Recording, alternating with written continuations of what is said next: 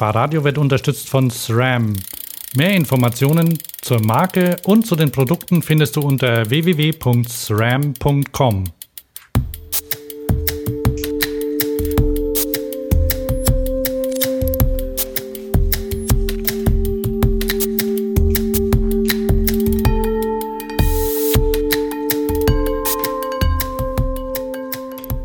Willkommen bei Fahrradio, der Fahrrad-Talkshow mit Hans und Thomas.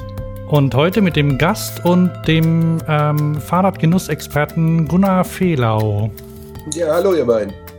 Willkommen. Und wir haben hallo noch. Gunnar. Wir haben Schön, noch. dich zu, zu hören. Na, kann ich jetzt noch einen Gast ankündigen? Ginge das, Thomas? Ja, ah, entschuldige. Wir haben hier noch einen Beisitzer, den äh, Johannes, zehn Jahre aus Köln. Hallo Johannes. Okay. Ja, ähm, Gunnar, vielleicht stellst du dich einfach mal kurz vor, damit ich das nicht machen muss. Ich hätte gehofft, dass du den Part übernimmst. Ja, äh, Gunnar Fehlau, äh, ich bin, äh, ich habe Kettenöl im Blut. Seit ich denken kann, ist Fahrrad mit das Wichtigste in meinem Leben. Ich bin Geschäftsführer vom Pressedienst Fahrrad, wo wir Journalisten Windschatten bei der Recherche rund ums Thema Fahrrad geben. Ich bin Herausgeber vom Fasti Und bin eigentlich am allerliebsten nicht äh, an der Tastatur in Sachen Fahrrad tätig, sondern auf dem Rad unterwegs. Aber das kommt leider immer ein bisschen zu kurz. Okay. Und wir haben dich heute zum zweiten Mal für einen Jahresrückblick zu Gast. Das letzte Mal ist schon eine ganze Weile her. Ähm, das war 2012. Die Zeit fliegt. Ja. Das ist, wieder, das ist, ja Ende des Jahres immer so die Zeitpunkt, wo man das feststellt. Zack, wieder ein Jahr rum. Und äh, insofern können wir diesmal sagen, zack, drei Jahre rum. Ja, Wahnsinn, ne? Brutal. Ähm, wir fangen mal an mit unseren Getränken, die wir ausgewählt haben. Ähm, ich kann gleich mal anfangen. Ich habe trotz der freundlichen, ich glaube 19 Grad, ähm, habe ich Glühwein. Was hast du, Gunnar? Ich habe äh, äh, ein mir nicht bekanntes Premium-Lager-Bier Gold Rider. Das gab es bei Cosmic am äh, stand auch auf der Eurobike-Party und die hatten noch ein paar Kästen und da war ich letztens und dann habe ich als Weihnachtsgeschenk zwar nicht 24 Flaschen, aber doch einen Kasten mitgekriegt. Den teile ich mit meinen Kollegen, aber das eine wird schon mal, ich mache jetzt die Vorverkostung, die, die Sicherheitsverkostung, damit die anderen sich nicht den Magen verstimmen und soweit kann ich sagen, echt lecker. Die Vorverkostung ist gut, weil das ist ja, handelt sich ja um Bier nach dem Reinheitsgebot, ne? Und da sind ja keine Konservierungsstoffe drin und so. Muss man schon gucken vorher. Nee, und das ist gut so, wäre meine Antwort. Also immer dann, wenn ich Heineken oder so trinke, wo ich irgendwie glaube, nur noch Es zu trinken und kein Hopfen, dann bin ich ganz froh, wenn ich Reinheitsgebot habe. Gerade ja. lese ich das in meinem Bier, das ähm, The One and Only Newcastle Brown Ale, was mich auch ein bisschen an die Eurobike erinnert, denn da wurde das ziemlich runtergemacht von einem von einem netten Mann, den wir dort abends gesprochen hatten. Mir fällt sein Name nicht ein, kommt aber vielleicht gerade noch von, äh, wie heißt sein Laden? Ähm, irgendwas, äh, ein Fahrradproduzent, auf jeden Fall. Und hier in dem Bier hinten drauf, da gibt es Glukosesirup. Ist das in Deutschland erlaubt? Egal. Ach, weißt du, so ist die Frage, ob du dir das erlaubst oder, oder antust. Ist ja egal, ob es im Regal stehen darf. Die Frage ist ja die, ob du es dir kaufst und aufmachst. Ich, ich, ich habe es schon offen und ich trinke es auch, eben auch in, in Erinnerung an die Eurobike, also auch Fahrrad und auch wieder englischen Sprache wegen. Und weil es bei mir in der Kneipe um die Ecke das zufällig gibt und ich nämlich kein Bier mehr einkaufen konnte. Deswegen bin ich in die Kneipe gegangen, habe das Fläschchen geholt und da trinke ich erstmal Wohlsein. Wobei, es ist ja spannend. Ich war gerade, gerade jetzt diese Woche, eins meiner Jahreshighlights, war ich äh, Fatbiken in der Schweiz. Und die können nicht nur Käse, die können auch Bier. Das ist der Hammer. Wir haben da so ein bisschen abends uns durch so Kleinbrauereien durchgetrunken. Um, und da muss man sagen, äh, das ist, da passiert was. Also hatte ich auf meiner Bierlandkarte hatte ich bisher irgendwie die Schweiz nicht stehen und kann sagen, äh, kann man, kann man in die Wertung nehmen. Also da ja Bier, weiß nicht, wer, wer unsere Sendung verfolgt, weiß, dass, ähm, dass ich schon mich mit dem Gedanken, Gedanken trage, eventuell mal eine Sommelier-Ausbildung also als Biersommelier ähm, zu betreiben. Also Bier ist ja schon noch ein größeres Ding als Fatbikes, muss man ehrlich sagen, aktuell. Aber ja, das, ist das, ja das kein Fahrer. Ne? Aber, das erklärt sich ja auch aus der Maslows Bedürfnispyramide. Also ich meine, erstmal WLAN, dann Akku, dann Essen, irgendwie, dann Trinken und dann kommt irgendwo Richtung Selbstverwirklichung, kommen ja dann auch die Fatbikes ins Spiel. Also da wäre ich ganz entspannt und würde sagen, das verträgt sich ja erstmal beides. Also Fatbike und, und, Bier verträgt sich bestens. Da sehe ich irgendwie kein Verdrängungsprinzip, sondern da sehe ich Synergien. Ja, ja, das ist, das ist tatsächlich gut. Ne, und es ist ja auch mit dem, mit dem Bier, ähm, die, die Qualität steigt ja auch durch dieses Ganze. Das ist ja die, meine, wer spricht gerade von Winzern? Das ist, es gibt nur noch Craft Beer irgendwie vermeintlich. Oder zumindest in meinem Horizont. Das ja, ist deine ist ja, Blase, ja. Das ist, das ist doch das Spannende, dass du, dass du diese, diese, egal wo du bist, das ist ob auf der Eurobike oder irgendwie ähm, im Supermarkt am Regal oder egal mit wem du sprichst, es gibt überall diese Layer, diese Paralleluniversen. Ja, also ich kenne Leute, mit denen brauche ich nicht über Bier reden und die können dir gerade stundenlang erzählen, was in der Weinszene abgeht und dass das gerade der Nabel der Welt ist und der, der, der, der, weiß ich nicht, kulturellen und Geschmacksentwicklung. Und wenn du mit anderen sprichst, dann können die stundenlang darüber sprechen, was gerade geschmacklich irgendwie im Energieriegelsektor abgeht. Also da sind wir da, wo du irgendwo hinzoomst, da, da merkst du, dass was passiert. Ähm, das gleiche ist ja, wie wenn du mit den Leuten über die Neuheiten der irgendwie, was war dieses Jahr spannend beim Fahrrad sprichst, sprichst du mit drei Leuten, irgendwie kriegst du sechs Antworten. Ich war jetzt am Wochenende, habe ich einen Guide kennengelernt, das hat mich schockiert, äh, in Anführungsstrichen, äh, war ein Guide, ein Mountainbike-Guide, der kannte Ortlieb nicht. Das ist für oh. mich so. Ja, der kannte Ortlieb nicht als mal, also also wo ich, das kann ich mir überhaupt nicht vorstellen, wie man Fahrrad fahren kann und wasserdichte Taschen nicht kennt. Das war bei dem, das passte nicht zu seinem Mountainbiken irgendwie, hat er nicht auf dem Schirm, kannte er nicht. Finde ich ein Hammer. Wie geht Fahrradfahren ohne das so in Deutschland? Ich glaube, interessanterweise kennt man die hauptsächlich in Städten, weil da die, weil da alle Leute die an ihren Gepäckträgern haben und dann schauen die Lauchstangen immer hinten raus, wenn sie vom Einkaufen kommen. Ja, jetzt, jetzt, jetzt machen wir irgendwie den, den Klischeeautomaten auf. Aber mir geht es ja darum, irgendwie, ich kenne ja auch Produkte, die, oder ich kenne ja auch Fahrradtypen, die ich nicht habe, ja. Oder auch, auch also ja, ja, ich weiß, verstehe schon, ja. ja. Ja, gut, wenig, ja. Nee, Spaß beiseite, ihr wisst, was ich meine. Also man hat ja so Namen, die man mal gehört hat, die man selber nie gekauft hat oder vielleicht auch gar nicht will, ja. Äh, und, und das fand ich schon, das hat mir nochmal so gezeigt, wie, wie tief man in irgendeinem Fahrradsegment sein kann und in irgendeinem, auch professionell in dem Thema sein kann und wie wenig man dann doch rechts und links mitbekommt. Ja, manchmal, manchmal will man ja auch. Also mir persönlich geht es ja auch so, dass ich so nicht so der Mainstream-Typ bin oder sein will. Und dann verweigere ich mich auch manchmal dem Mainstream, obwohl der gute Sachen hervorbringt zum Teil. Ne? Ja, aber das ist ja immer noch eine andere Kategorie, etwas nicht zu kennen oder als bewussten Prozess zu sagen, weißt du, brauche ich nicht, will ich nicht. Vielleicht so. hat er es ja schon mal gesehen und dachte, ah, irgend so ein Fahrradkurier, Hipster oder Pfeife und hat es dann einfach hier abgespeichert weggeworfen. Ich habe heute nämlich, ähm, weil du Ortlieb sagst, äh, in, weil mein, mein Sohn hat wieder ein Evoque aus dem, aus dem Adventskalender gezogen. Nicht schlecht. Und jetzt hat er sich alle Namen aufgeschrieben, weil er die auswendig lernen will, dass er weiß, wie die Evox heißt. Und dann fiel mir ein, Beziehungsweise ich sag mal, wie werden die eigentlich geschrieben? Weil es gibt ja auch diese Rucksäcke, die von ich den dachte, manchen... der hätte einen Rucksack im Adventskalender. Nein, nein, der hat natürlich einen Ewok, Star Wars. Ewok. Endor, okay. Äh, die müssen Ewok ausgesprochen werden, Ewok, Thomas, okay. höre ich hier gerade. Ewok, Ewok. Ewok. Und da gibt es ja das auch. Das sagt unser juristischer Beirat, der Star Wars und Minecraft-Beirat hier.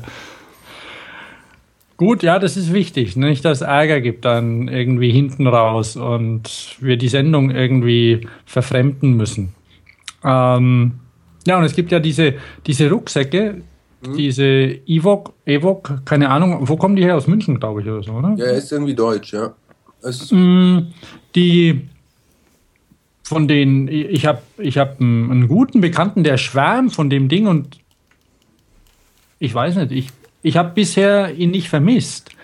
Allerdings habe ich mich auch nicht so genau damit beschäftigt. Ne? Und das ist so, da, und dann, und wenn ich dann so ein bisschen gucke, dann ist eben, boah, Wahnsinn und super. Und die haben wieder dies und das gemacht und so. Ich meine, okay, letztendlich dadurch entsteht natürlich auch die Markenvielfalt. Ich finde das super. Das war der, der, der Guide meinte so, ich habe einen Evoque, der Rest ist mir egal. Also er hat genau so einen Rucksack. und wenn du guckst bei Radtransport, diese Flugtaschen von denen sind super. Also, ähm, und trotzdem ist Parallelkosmos. Also für mich, ich zum Beispiel würde mir nie einen Rucksack kaufen, der nicht wasserdicht ist. Auf die Idee käme ich nicht. Weil irgendwie Radfahren, ich will mich nicht von dieser Gefahr, irgendwie, dass ich nass, mein Zeug nass wird, irgendwie in meiner Bewegungsfreiheit einschränken lassen. Also Radtaschen, die nicht wasserdicht sind, sind mir, also nur, nur in Notwehr. Aber du bist ja. Also, warst du fertig oder? Ja. Wieder. Bremse gezogen, mal geschwind. Nee, ich wollte. Mir nämlich, Hans, jetzt hier bin gerade ich dran. Nämlich, bevor ich es vergesse, ganz wichtig, du warst jetzt in der Schweiz, hast du gesagt, mit dem, mhm. mit dem Fatbike. Und ich war neulich auch in der Schweiz und habe ähm, hab die Schweizer ein bisschen beneidet wieder, weil sie ja ihre Bahn so gern haben und weil die Bahn einem auch das ein oder andere bietet, zum, zum Beispiel auch Fahrradtaschen, die man einfach kaufen kann, mhm. ähm, um sein Fahrrad dann umsonst in der Bahn mitzunehmen. Hast du so ein Ding schon mal gesehen? Weil ich habe die nur, nur online gesehen und dachte, die machen sie auch in ganz dünn, die man ins Trikot stecken kann. Hab so eine. Hab so eine, zwar nicht jetzt die, die es in der, in der, in der Schweiz gibt, aber ähm, hat jahrelang sehr gut funktioniert. Also ich habe da wirklich im ICE mein Rad immer mitbekommen. Man muss aber sagen, dass das Personal etwas bissiger wird. Also ähm, die letzten Jahre, letzten Monate habe ich schon öfter mich erklären müssen, und habe da auch schon, letztens war es böse, da habe ich sie böse austricksen müssen, die Schaffner-Döse. Dann kamen sie irgendwie in an. In Deutschland oder in der Schweiz? In Deutschland. Hm. Und sagte so, ähm, ja, irgendwie großes Gepäckstück, da dürfen sie nicht mitnehmen, im Gang stehen, alles, was man dabei haben muss, muss irgendwie unter oder auf dem Sitz passen. Und Ach, das sind diese Flugzeugmanieren. Ja, aber das war viel, dann wollte sie irgendwie, also Sätze so an, dass ich dann im nächsten Abteil raussteigen muss, äh, in der nächsten Station. Und dann gucke ich so rüber und da war da drüben eine asiatische Cellistin, äh, die halt irgendwie ihr riesen Carbon verpacktes äh, Cello dabei hatte. Und dann gucke ich so zu ihr rüber, ich sage, dann müssen wir wohl in der nächsten Station aussteigen. Und dann hatte die Schaffner Töse irgendwie doch keine Lust, da irgendwie Kulturgüter sind wohl erlaubt und Fahrräder gelten da noch nicht als Kulturgüter. Also es endete damit, dass irgendwie die ähm, Schaffnerin sagte, alles klar, irgendwie, wenn es voll wird, dann musst du raus und ansonsten irgendwie bitte beim nächsten Mal IC benutzen. Ähm, und das ist mir in den letzten Jahren, also es passiert immer häufiger, dass man sich erklären muss oder irgendwie zurechtgewiesen wird. Vor vier Jahren habe ich noch einen Tandem in einem Filzsack im ICE mitgenommen. Äh, und als irgendjemand kam, ich gesagt, ja, ich bin Kunststudent und das wäre irgendwie eine Skulptur. Er hat ja keiner in den Filzsack reingucken können, war völlig okay. Ähm, da hoffen wir einfach alle auf ICE 4. Dann können wir unsere Räder wieder mitnehmen. Der soll ja Radabteile bekommen. Mhm. Soll er bekommen? Ich bin mal gespannt, wie sie sind. Also ich war ja jetzt in der Schweiz unterwegs und dachte mir, okay, ähm, ganz optimal sind sie auch nicht. Wenn man so an E-Bikes denkt, die will man nicht an die Decke hängen. Und oder also in dem Zug, in dem ich war, da waren so Haken, die an der Decke wie und das ist ja Fatbike geht auch nicht ran und mit meinem Rad hatte ich auch ein bisschen Probleme. Ich habe es dann einfach irgendwo hingestellt. Aber ähm, mit dem ähm, warst du öfter schon mal, warst du in der Schweiz schon öfter mal unterwegs oder ist nicht so Also jetzt drei, vier Mal, aber nicht, mhm. nicht empirisch valide kann ich nichts sagen. Okay. Ja, aber so ein Täschchen werde ich mir mal besorgen. Und die, bei der Bahn soll es ja besser werden. Keine Ahnung, ob sie auch freundlich werden oder höflich oder so. Dann keine Ahnung, was sich da tut. Aber an sich, ich würde mich freuen, wenn sich was ändert bei der Bahn. Du fährst ich, gerne Bahn, oder? Ich bin totaler Bahnjunkie und ich kriege auch gerade schon Schnappatmung, weil ich einfach äh, klar sage, also ich fahre seit Mitte der 90er wirklich viel mit der Bahn in Kombination mit Rad. Also mit Faltrad, mit irgendwie allem. Und äh, kann sagen, da ist schon so unglaublich viel passiert. Äh, und man darf es natürlich nicht mit dem eigenen Auto und dessen Komfort und irgendwie allem vergleichen. Aber ich habe mir heute wieder gedacht, als ich einmal quer durch die Republik mit dem Auto gefahren bin, welch unglaubliche Zeitverschwendung und dann die ganzen irgendwie Kamikaze-Piloten mit vier Ringen im Kühlergrill, irgendwie Vertreter-Kombi, die auf der linken Spur den Bruce Lee mimen. äh, und einen irgendwie wegblinken, obwohl man selber schon mit 150 fährt und das irgendwie an einem Vorweihnachtsfreitag. Also ich wundere mich immer, wie wenig da passiert, dafür wie irgendwie wie da miteinander umgesprungen wird. Und dann finde ich es echt angenehmer, irgendwo im zweiten, im Großraumabteil zu sitzen und mich chauffieren zu lassen. So. Und ich finde auch, die sind, also wenn man, was ich mitbekomme, wie, mit welcher Unfreundlichkeit dem Bahnpersonal begegnet wird, da habe ich hohen Respekt davor, dass die nach so einem kompletten Arbeitstag am Ende nicht Amok laufen, sondern einfach vielleicht eine Spur schroffer sind, als sie das am Morgen waren. Ähm, die kriegen so viel Mist ab. Ich habe da erstmal Toleranz äh, und habe auch die These, je mehr Bahn man fährt, desto weniger Verspätungen hat man. Absolut unrelativ. Ähm, ja, wobei du hast natürlich den großen Vorteil, nicht in Stuttgart zu leben. Ja, das hat, das hat viele, das ist nicht nur aus Bahnperspektive, halte ich das für einen totalen Vorteil, auch topografisch. Und ich will jetzt noch nicht von. Topografische Topografie ist hier tipptopp, da gibt es gar nichts, da kann man mal schnell den Berg runterrollen. Ja, ja, nur dann kommt ja immer irgendwie äh, der Rückweg. Also, ähm, nee, wollen wir nicht Stuttgart dissen. Es ist schon, es ist natürlich schon witzig irgendwie, dass die Bahn sich so einen Bahnhof irgendwie äh, gönnt und an anderer Stelle jetzt sagt irgendwie, es geht nicht mehr. Das ähm, Problem ist, es macht, hat massive Auswirkungen tatsächlich auf den täglichen S-Bahn-Verkehr. Und es wird wirklich drastisch. Letztes Jahr waren es 220 gezählte ähm, Störungen 220 Störungen an 220 Tagen des Jahres, was ganz schön viel ist. Aber ich meine, viele Bürger haben ja versucht, irgendwie da noch ihren Beitrag zu, zu leisten. Insofern, ja, ist jetzt dumm gelaufen, muss da durch und irgendwann habt ihr einfach einen schicken Bahnhof und wir alle die Rechnung. Wir haben in Köln schon ein paar schicke Bahnhöfe, U-Bahnhöfe. Welche? Ja, die sind noch nicht offen. Die warten noch bis, ich glaube, 2025 oder so. Kann man da Partys drin machen, eventuell? Das, das weiß ich Vorlass, nicht. Diese Vorlassbewässerungsgeschichten, waren das die? Nein, nein, es gibt, es gibt fertige Bahnhöfe in, ähm, auf den Streckenteilen. Es fehlt ja quasi nur noch einer. Das ist der, an dem rumgebuddelt und geguckt wird. Und also der, der eingestürzt ist. Und da wird jetzt. Wann ist, wann ist der eingestürzt? 2008. Ach, ach, ach, der mit dem ganzen Haus drumrum. Ja, genau. Und der ja. Tragödie. Wo ist denn dein Kopf eigentlich, Hans? Ich sehe den gar nicht. Der mehr. ist verschoben, ah, ja, so. weil der, der, Johannes hat mich weggeschickt. Ah. Ja, die Jugend muss auch mal nach vorne. Ja, ja hier, ja. Hier, hier bin ich. Aber lasst uns mal irgendwie. Also genau, wir kommen jetzt mal, wir kommen jetzt mal. Ähm, du, Thomas, du hast nämlich, du hast nämlich, also Vielleicht mal grob zum Jahresüberblick. Es geht ähm, bei uns geht um Technik und es geht auch um Politik. Ähm, na, wir sind hier ein Investigativer. Wir, wir machen immer, ähm, wir dekonstruieren die politische, das politische Geschehen. Und ähm, 2012 hatte, als wir uns das letzte Mal getroffen haben, da hatte Stuttgart gerade eine neue Landesregierung. Und ähm, der Stuttgarter OB ist auch grün geworden. Ja. Ähm, da hast du schon gemeint, du weißt nicht, was du davon halten sollst. Wie ist es denn da so weitergegangen in den drei Jahren?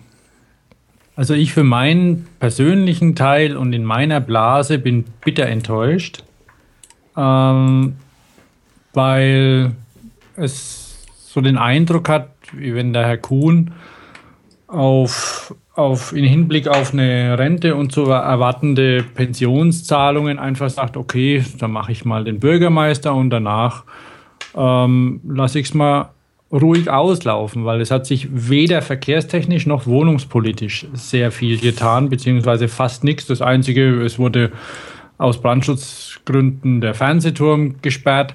Der Paternoster geht wieder, das war sehr wichtig. Und, Was ist und sonst. Paternoster? Paternoster ist ein altertümlicher, zwar netter, aber nicht unbedingt lebensnotwendiger Aufzugtechnik, ich, die, ich widerspreche. ich widerspreche. Die nicht barrierefrei ist. Äh, das ist ein Umlaufaufzug, äh, der fortlaufend rotiert und du springst zu und ab. Und das ist innerhalb der Möglichkeiten irgendwie in einem Haus schnell hoch und runter zu kommen, die bei weitem spaßigste und ich plädiere für mehr Paternoster. Ich finde die Dinger super. Bist du, du warst ja in Stuttgart. Bist du mal rumgefahren? Hast dich getraut? Schon, ne? Mit dem Rad, meinst du so ein bisschen? Nein, nein, nein. Ich weiß nicht, ob du im Rathaus warst, da ist ja einer. Nee. Und natürlich äh, alte Filme haben die öfter, weil es gibt ja nicht mehr so viel, aber dieses Rumfahren, was passiert, was passiert da in, da wo es dunkel ist und so. Da passiert gar nichts. Das ist die Kühlschrankfrage. ja. Ach so, wir wollen Fall. nicht spoilen. In Köln gibt es noch einen. Also in Stuttgart gibt es zwei und die dürfen auch noch benutzt werden jetzt, dank irgendwie Rathauserlass und sonst irgendwas. Aber um ganz ehrlich zu sein, finde ich das minder wichtig, äh, wenn ich die Verkehrssituation und gerade für Fahrradfahrer und Fußgänger in Stuttgart angucke, weil die ist wirklich äh, jämmerlich. Und da hat sich auch nichts getan. Ja, da würde ich sagen, da geht die Runde dieses Jahr in Köln, oder? Mit der Diskussion Radweg, Ringe, Nutzung und äh, Straßenfreigabe. Also da, äh, ich meine, ich bin ja irgendwie meine komplette Jugend in Köln mit dem Skateboard oder mit dem Fahrrad rumgefahren und kann mich auf diesen Krieg auf den Ringen noch erinnern. Also wenn das äh, wirklich so wahr wird, wie man das aus der Entfernung hört, ist es spannend, oder? Hans? Tatsächlich, ich war am Montag war ich auf einer Bürgerversammlung, bin da allerdings nicht bis zum Schluss geblieben, weil äh, ich eigentlich so das gehört hatte, was, was ich hören wollte. Es gibt, ähm, also die, die, die versuchen jetzt schon länger ein Konzept für ein, ein wie nennt sich's, Radverkehrskonzept Innenstadt auf die Beine zu stellen. Und da wird ganz, ganz viel rumgeplant von Organisationen, bei denen ich nicht ganz davon überzeugt bin, ob die das auch ähm, richtig machen. Ähm, Allerdings habe ich das Gefühl, dass sie jetzt gerade ähm, nach dem, also in diesem Jahr gemerkt haben, dass sie was machen müssen. Und ähm, leider auch deshalb, weil in Köln ähm, einige Leute gestorben sind, beziehungsweise schwer verletzt worden sind bei Unfällen. Und die hätten, die, die teilweise an Orten passiert sind, ähm, bei denen schon lang, bei denen schon lang heißt, da müsste mal was geändert werden. Und ähm, jetzt haben sie doch, jetzt haben sie tatsächlich gesagt, wir, wir bauen auch mal ohne ähm, uns an größere Baumaßnahmen ranzuhängen. Meistens wird gesagt, oh, wir warten, da wird sowieso was umgebaut. Dann, wenn das passiert, in so und so vielen Jahren machen wir da die Fahrradsachen mit. Und jetzt haben sie glatt gesagt, oh nee, eigentlich kostet es ja auch gar nicht so viel. Wir könnten da glatt mal ein paar Streifen auf die Straße malen vielleicht, ne? Einfach so.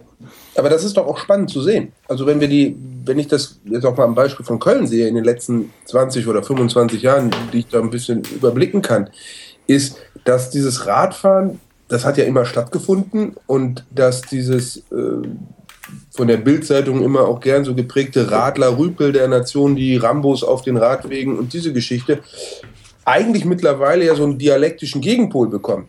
Du hörst auch positive Geschichten, selbst bis hin in die ADAC Motorwelt oder so, die ja früher wirklich irgendwie eher Feindbild war, die mittlerweile sagt, nee, Fahrrad ist gut, Fahrrad hat Relevanz, Fahrrad hat, äh, hat Daseinsberechtigung. Und plötzlich wird in Köln irgendwo eine Stadt, ich meine, wir müssen es im Hinterkopf behalten, da sitzt Ford, da sitzen viele Autozulieferer. Also da geht das Auto natürlich nicht nur Mobilität, sondern auch Wirtschaftsfaktor. Äh, und trotzdem kann irgendwie an einem Herzstück, ist ja sicherlich, hm, äh, wie den Ringen kann auf einmal irgendwie offen und laut über Fahrrad gesprochen werden äh, und nicht in der dissenden Kontext, sondern in, äh, in der Weise, dass man sagt, wenn wir da was tun, ist für die Bürger was getan. Ich finde, das ist unglaublich positiv zu bewerten. Also ich, ich sehe es ähnlich. Es gibt Leute in Köln, die das anders sehen. Ich bin da ein bisschen, äh, ich nenne da keine Namen. Ähm, ich, ich, äh, ich glaube auch, dass und das ist schade, aber das, mancher kennt das vielleicht, wenn man sich jahrzehntelang ähm, quasi gegen Windmühlen stemmt und, und kämpft und versucht, was zu ändern, ähm, dann ist man, ist man ein bisschen verbittert und, und hofft irgendwie insgeheim vielleicht auf so größere Änderungen und kann sich äh, unterstellt auch den, den Leuten dann eigentlich immer, dass sie, dass sie eigentlich andere Interessen haben und ähm, nur sich lieber um was anderes kümmern würden. Jetzt tatsächlich ähm, haben sie angekündigt und ich, ich hoffe, dass es auch so wird, ähm, dass sie Personal anstellen. Das ist wohl ein großes Problem. Es fehlt an Planern. Ähm, niemand will bei der Stadt arbeiten, weil die zahlen nur diese, naja, öffentlichen Tarife. Und das ist nicht so der sexy Arbeitsplatz. Wenn man da arbeiten will, dann muss man das, also wenn man da arbeitet, dann muss man das wollen. Dann muss, nee, man quasi, ja. muss man quasi Alternativen aktiv ausschließen, die möglicherweise besser bezahlt wären und sagen, ich möchte für die Stadt arbeiten und da was tun. Ungeachtet dessen, ich meine, das sollte ja für jeden Job gelten, dass man den machen will. Ähm, ah, ja. Aber war egal. Ich finde, ich würde jetzt ich meine, das eine hat ja immer diese, diese, dieser moralische Fahrradfahrer, wir sind die besseren irgendwie Überbau. Am Ende ist es mir doch, Politiker sind immer Stimmenmaximierer. Reden wir nicht drum herum. Die ja. machen nichts, was ihnen nicht Stimmen bringt. So, und es ist doch spannend, dass Fahrrad offensichtlich in diesem wirklichen Tollhaus- und Boxring Lokalpolitik, der jahrelang einfach, wo es wer irgendwie fürs Fahrrad die Stimme erhebt, der ist in der Boxersprache, der ist unmittelbar angezählt, ja, dass da auf einmal Leute rausgehen und sagen, nee, ich kann hier irgendwie Runden gewinnen nach Punkten und auch irgendwie um in der Metapher zu bleiben, wenn ich das Thema Fahrrad aufgreife. Das ist doch erstmal ein gutes Signal. Und ich will da auch gar keine Gesinnungskommission. Das ist mal beim Fahrrad und zu häufig ist mir da Gesinnungskommission im Spiel. Das ist deren Job, ist es nicht irgendwas zu mögen, deren Job ist es irgendwie die vom Souverän übergebenen Aufgaben umzusetzen. So. Und da draußen sind ganz viele Menschen, die, die fahren Fahrrad, die wollen das und die wollen, dass dafür was getan wird, ohne dass sie sich selber vielleicht als Radfahrer identifizieren mhm. ja, und kategorisieren.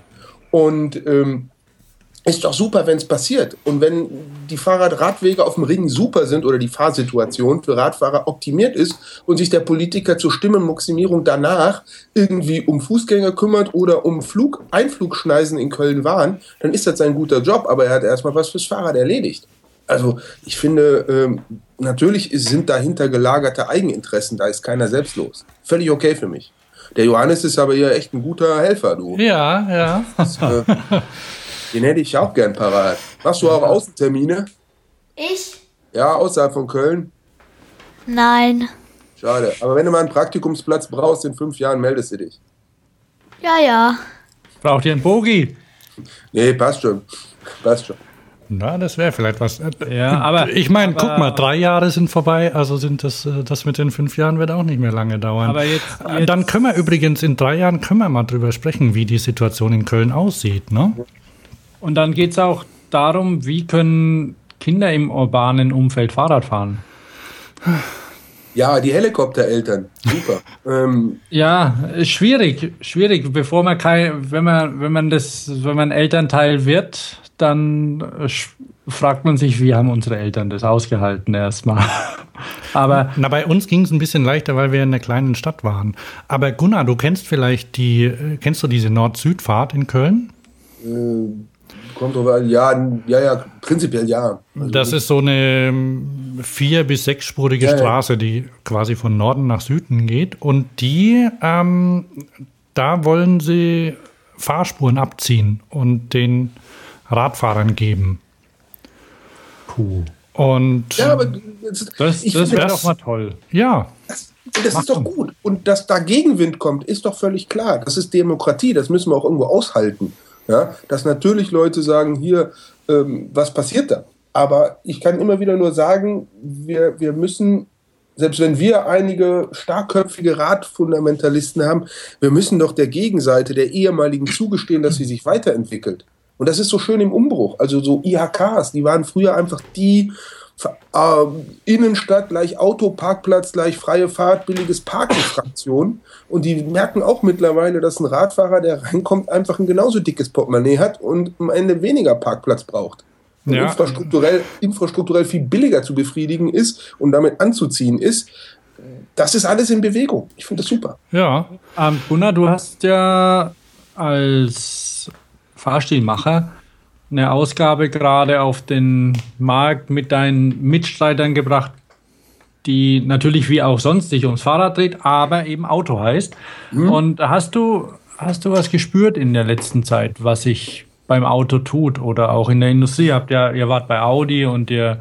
Äh ja, Audi ist ja auch Sponsor der Ausgabe. Ähm, das ist, ja, also ich meine, ich, ich habe mit diesem Grabendenken meine Probleme. So, ich fahre Auto, ich sitze auch im Flieger, ich sitze in der Fähre, ich sitze äh, im Auto, ich sitze natürlich am liebsten auf dem Fahrrad. Aber immer dann, wenn so, so, so klare Frontlinien aufgebaut werden, da habe ich immer, ah, da fühle ich mich unwohl. Und die Autoleute sind genauso in Bewegung. Die haben halt ganz andere Probleme als wir. Jetzt nicht nur VW. Das ist nochmal eine ganz andere Diskussion. Äh, das Fahrrad also wenn ich jetzt mal etwas zuspitze, auf fast alle gesellschaftlichen Fragen, die wir so haben, ist Fahrrad Teil der Antwort. Ja? Äh, während beim Auto ganz oft äh, das Auto den Eindruck macht, eher auch zur, zur Problemstellung zu gehören und nicht nur zur Antwort zu gehören. Und da ändert auch eine E-Motorisierung nichts dran. Also gerade wenn wir über Innenstadt und Platzbedarf reden oder so. Die Grundfläche ändert sich nicht. Ne? Eben, der, äh, ob das Ding stinkt und knattert oder ob es leise einen Parkplatz sucht stundenlang oder eben äh, als stehender Verkehr irgendwie Fläche frisst, das ist für die Fragestellung erstmal egal. Ähm, so, also insofern an vielen Stellen habe ich das Gefühl, dass Fahrrad einfach äh, Teil der Lösung ist und dass das auf der individuellen Ebene ja unglaublich viele Leute schon verstehen. Also gucken wir nur mal in diese E-Bike versus E-Auto-Diskussion rein. Die nackten Zahlen. Wir reden von 500.000 verkauften E-Bikes im Jahr. Ohne irgendeine steuerliche Anreizmechanismen. Die Leute kaufen das, weil sie es salopp gesagt geil finden. Und sind dafür im Durchschnitt bereit, fünfmal so viel auszugeben oder viermal so viel auszugeben wie für ein normales Fahrrad. Also sie wertschätzen das im ureigentlichen Wortsinne viermal so stark, wie sie das beim Fahrrad tun. Ja, und wenn wir uns die E-Auto-Verkaufszahlen angucken, ich meine, das ist ja homöopathisch. So, und dann zu zwei Drittel Greenwashing von Unternehmen. Also insofern müssen wir sagen, die Runde jetzt ging klar ans Fahrrad. Die Leute wollen das oder ans E-Bike. Die Leute kaufen das, die geben dafür gerne im Vergleich zum klassischen Fahrrad viel Geld aus und sind auch glücklich, weil die gerade kommt ja so die Zweitkaufgängerwelle, dass die Leute, die sich vor in den letzten zehn Jahren ein E-Bike gekauft haben, jetzt sich ein Update kaufen. Also die Wiederholungstäter, das ist total spannend. Mhm. Ja, unbedingt. Ja, und die, die Autoindustrie, ähm, die ist natürlich sehr groß. Sie hat irgendwie ihre, die ist da. Sie ist eine, eine deutlich größere, sie hat irgendwie aus, aus ihrer Tradition eine größere Macht als die Fahrradindustrie sie hat. Aber ähm, ich glaube, sie spürt es schon auch ein bisschen. Auch die, gerade in Städten und bei und auch Deutschland entwickelt und auch Deutschland verstädtert sich ja und man merkt ja, dass es einfach nicht funktioniert, dass da einfach zu viele Autos fahren und dass das unangenehm ist und nicht mehr nicht lebenswert. Und es gibt ja Konzepte und ich ähm, ich hatte in einer anderen Sendung, in einer früheren Sendung mal erzählt, ich in Pforzheim ist ja so ein, also hier in Stuttgart, wo ich lebe, gibt es ja mal eine Menge Autoindustrie. Und in Pforzheim ist eins der, der großen ähm, Designstudie äh, beziehungsweise Designuniversitäten, die, die ähm, ausbilden und alle Studien dieses Jahr bei der, bei der Masterpräsentation und ähm, waren autonome Fahrzeuge oder Carsharing. Und da hat McLaren und Smart und alles hat da mitgesponsert. Also die merken das schon, die wissen nur nicht so ganz genau, wie sie es machen sollen und die wollen ja einfach nur Geld verdienen. Das ist ja auch so ein Ding. Da gibt's natürlich diese Petrolheads, so wie du jetzt Kettenöl im Blut hast, haben die irgendwie von früher noch ein bisschen Benzin im Blut, aber mittlerweile ähm, wäscht sich das so ein bisschen raus, das ganze Benzin, weil letztendlich ist ein E-Auto, wenn man da mal drauf tappt, schon auch verdammt geil. Allerdings in der Stadt ist es egal, ist es ein Fortbewegungsmittel wie alles andere. Und irgendwie, ähm, ich komme vielleicht auch, auch später noch diese, auf dieses Lebenswerte in der Stadt, wenn, wenn alles voll, voll ruhend im Verkehr steht oder egal, ob er sich bewegen wollte, das spüren die schon auch. Und, aber sie wollen weiterhin Geld verdienen natürlich. Und da bin ich mal gespannt, was passiert wo sie sich mit einmischen. Und weil du Köln sagst, in Köln gibt es die ZDG, die ja immer weiter wächst. Ja. Und schon auch eine Macht wird vielleicht gegen Ford. ZDG gegen Ford. Ja, ich, ich, ich meine, wir haben ja das eine, ist ja dieses Machtspiel. Ohne jetzt, ohne jetzt ja, nur, nur ganz kurz, ich wollte jetzt nicht wirklich sagen gegen, weil die arbeiten ja auch zusammen. A, müssen wir das am Ende sehen, dass die Produkte also wenn wir jetzt mal auf so einer Industrieebene reden, auf so einer Produktebene, am Ende muss sie jemand kaufen. Und wir können natürlich darüber diskutieren, wie autonom Kaufentscheidungen sind, aber irgendwer macht am Ende die Unterschrift und zieht die Kreditkarte durch. So. Und, es, und wir können attestieren, dass das E-Bike nicht wegen, sondern trotz des politischen Systems zum Erfolg wurde, was ich im Übrigen für die Fahrradbranche in gewissen Teilen genauso sagen würde. Nicht wegen, sondern trotz der Branche. Ähm, und, und beim E-Auto stockt es massiv. So.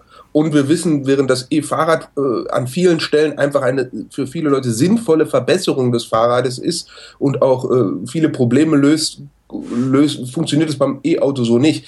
Ich habe, ich möchte auch nicht in der Rolle der Autoindustrie stecken wenn wir da jetzt äh, noch mal länger drüber sprechen wollen. Die haben fertige Strukturen, die haben fertige Produktionen, die sie auslasten müssen, die haben einen riesen Personalbestand. Also die haben einfach Imperative und, und, und, und, und, und, und Ver Vernetzungen und Verknotungen und Verpflichtungen, aus denen heraus sie ja ihr Geschäftsmodell auch gar nicht so schnell wandeln können. Tja, wenn da 90 Prozent wegfallen, wie das berechnet wird, ne? dann, hm? wenn da 90 Prozent. Hörst du mich?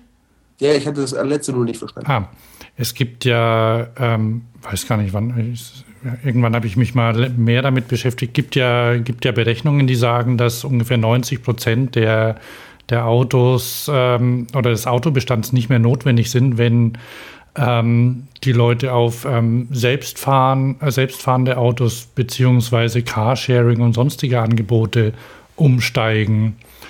Und ja, da fällt natürlich ein bisschen was weg für die Autoindustrie. Ne? Also das die müssen schon nicht mehr, zumindest in den, in den Industrieländern.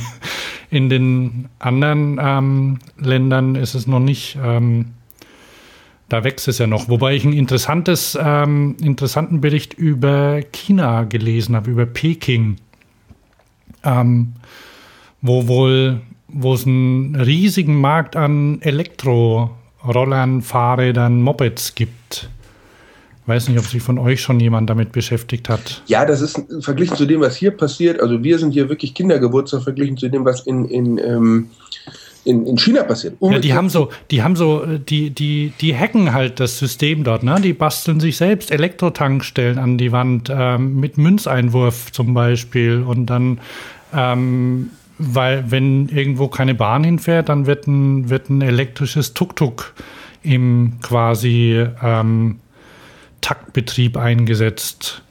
Und das geht halt, das, das machen die, weil sie es brauchen, ne? Ja, und die haben natürlich auch, ich meine, das ist ja vielleicht so ein bisschen wie so diese Frosch-, Frosch und Kaulquappen-Geschichte.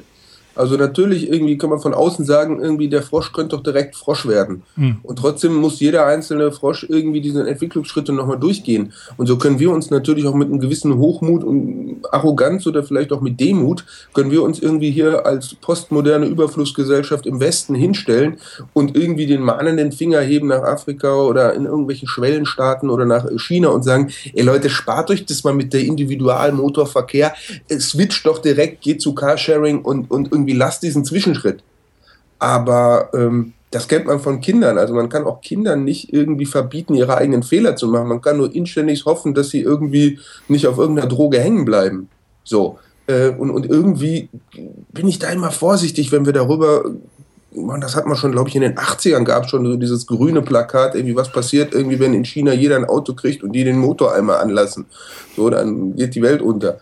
Ähm, wir werden es nicht aufhalten können. Also die Frage ist einfach die, was können wir hier tun? Und in gewisser Weise kann man vielleicht auch gerade Deutschland äh, auch als ein riesengroßes Versuch und Think Tank Modell äh, dafür sehen, was einfach äh, nach der Industrialisierung und Postmoderne mit diesen Gesellschaften passieren kann. Ja, also wir sind einfach an unseren Fragestellungen die sind an anderen. Mhm. Ja. So. Also wir müssen überlegen, wie wir die Transformation zur Wissensgesellschaft hinbekommen. Bla, ihr wisst ja alles, irgendwie die Fabriken verschwinden irgendwie, nur noch Computer überall und trotzdem ist das Abrechnen von Wissen noch überhaupt nicht geregelt und Dienstleistung äh, und und und. Also das ist eine ganz spannende Fragestellung und darum ist es für uns natürlich überhaupt kein mittlerweile in, in, in bestimmten Kreisen überhaupt kein Abstieg mehr, Fahrrad zu fahren, sondern eher Ausdruck von Lifestyle. Das ist einfach in China, wo vor ein paar, paar Jahren an vielen Stellen noch jeder aus Armut Fahrrad gefahren ist, da geht das noch nicht. So. Und das müssen wir, da müssen wir denen auch die Möglichkeit, die brauchen ihre Zeit, um sich kulturell zu adaptieren. Also Hoffentlich geht schneller. Also, äh, äh, Hoffentlich, das wird schneller gehen. Es, es sieht ja, es, sieht ja, es sieht ja tatsächlich so aus, als würde es alles sehr rasant gehen. Ne? Und ja. von daher ähm, wird es auch, also ich habe mich vor, ich glaube vor zwei Jahren oder so, habe ich mich mal mit einem, ähm, ähm, mit dem Chef eines großen Zulieferers ähm, unterhalten und der meinte, ja, das ist kein Problem. In China ist es halt so, wenn die Regierung sagt, ab jetzt nur noch elektrisch zum Beispiel, dann können die das machen. Dann wird einfach ein Schalter umgelegt. Also die ähm, und auch, ähm, naja, in, ähm, die, also die, die können, die haben ja, können ja quasi auf, auf westliche Entwicklungen zugreifen, die gibt es ja schon lange, beziehungsweise eigene. Und ähm, wenn, wenn das explodiert und zu viel wird, dann müssen sie reagieren. Und das kann, das kann jederzeit passieren. Aber das ja, ist natürlich auch, sorry, wenn ich dich unterbreche, das ist natürlich, indem wir so viel darüber sprechen, begeben wir uns ja inhaltlich außerhalb unseres Bereiches, auf den wir Einfluss haben. So. Ja. Das heißt, wir gehen in so eine abwartende Opferrolle rein. Finde ich total falsch. Also äh, ist interessant, kann man immer wieder hingucken, ob man im, irgendwas Inspirierendes mitnehmen kann, aber am Ende können wir an der Stelle nicht viel tun. Äh, ich finde es spannender, wenn wir hingegen der Zugriff auf den deutschen Wirtschaftsraum und deutsche Gesellschaft ist ja viel spannender. Da können wir äh, zum einen natürlich sind wir drei da wahrscheinlich alle in gewisser Weise gute Vordenker, Early Adapter. Ich will nicht von Vorbildern sprechen, weil das wäre wertend, aber wir sind da ja alle, ich meine, hey, wie haben wir uns kennengelernt? Mit Kurzstreckenmobilität haben wir uns Anfang der 90er Jahre kennengelernt mit Tretroller. Also dem zwischen dem Fußverkehr und dem Fahrradfahren, daher kennen wir uns. Also ich meine, seitdem sind wir drei irgendwie an diesen Themen dran und haben Tretroller kommen und gehen sehen und haben Fahrräder kommen und gehen sehen. Äh, was geblieben ist, sind die Menschen, äh, die sich aber trotzdem auch verändert haben. So, und äh, ich finde, also die Autoindustrie ist, die ist vielleicht, ist sie die, die Banken, die Montan oder die Musikindustrie der nächsten Dekade. Also die verkaufen bisher Karren, wie früher irgendwie Kohle verkauft wurde und wie früher CDs verkauft wurden. Und die müssen voll umdenken und irgendwann sagen, nee, irgendwie wir verkaufen keine Autos mehr, wir verkaufen irgendwie einen Teil von Mobilität und müssen sich daran gewöhnen, dass es andere Player gibt, die eine andere Art von Mobilität verkaufen und sie müssen sich daran gewöhnen, dass es irgendwie nicht mehr so dinglich ist, das Geschäft. Und das ist, ey, das ist Kulturschock. Also ich, und ich meine, ich mein, wie, wie schwer tun sich viele Bereiche in der Fahrradwelt mit den E-Bikes, ja, äh, dann kann man so ungefähr erahnen, wie mit wie vielen Glaubenssätzen und Tabus und Denkverboten besetzte Themen auf einmal irgendwie in den Design-, Chef- und Produktionsabteilungen äh, in der Autoindustrie äh, be bearbeitet und verdaut werden müssen. Also ich finde, ich glaube, das ist der spannendste Zeitpunkt seit vielen Jahren.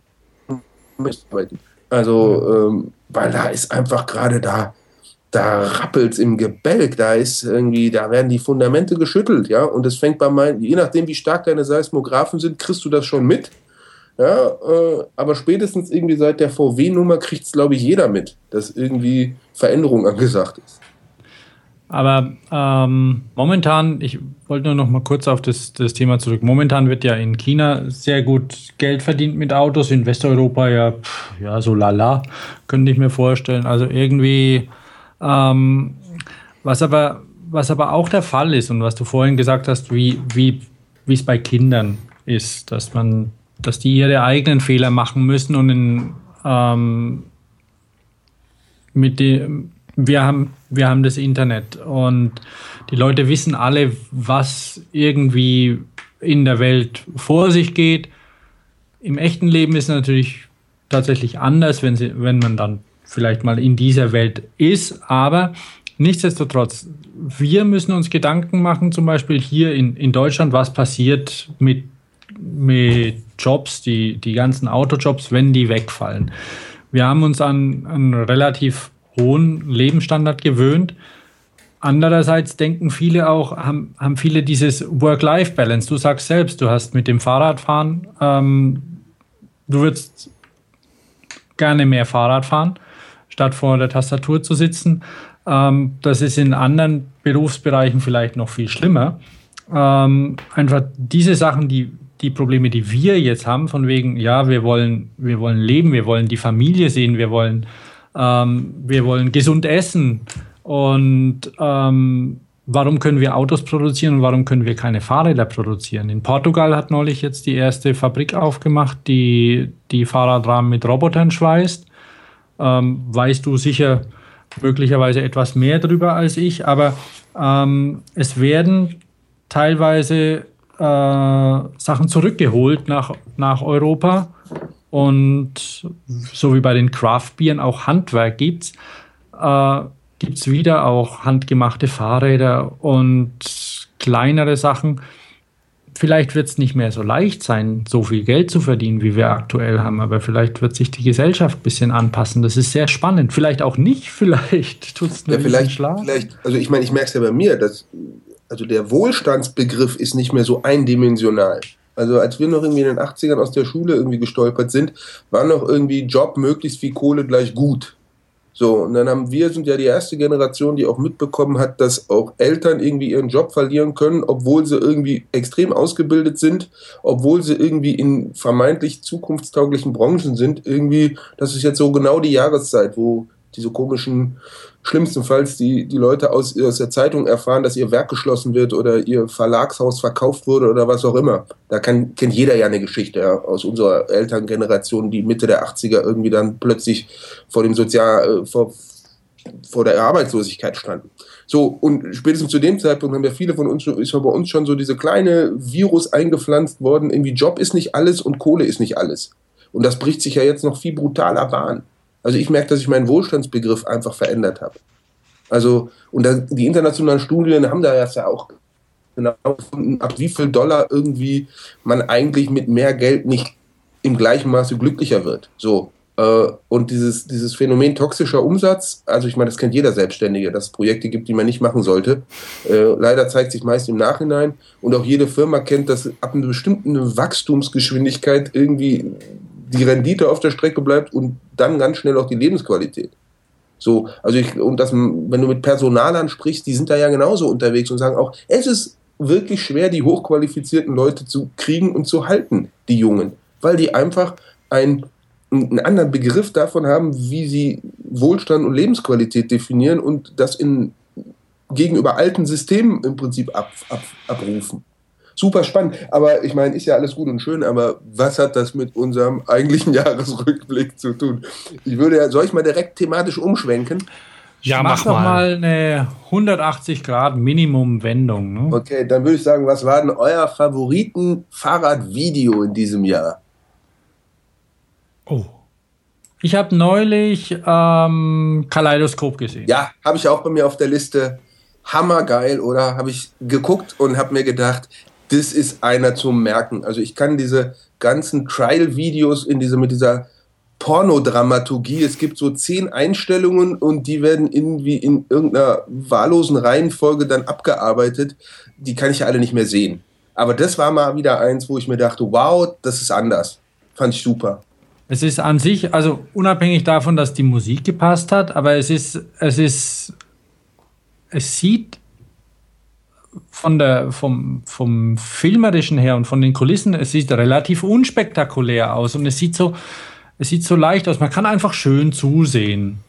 Und, ähm, und es sind Sachen drin, die, ja, die einfach, ja, wie Zirkus sind.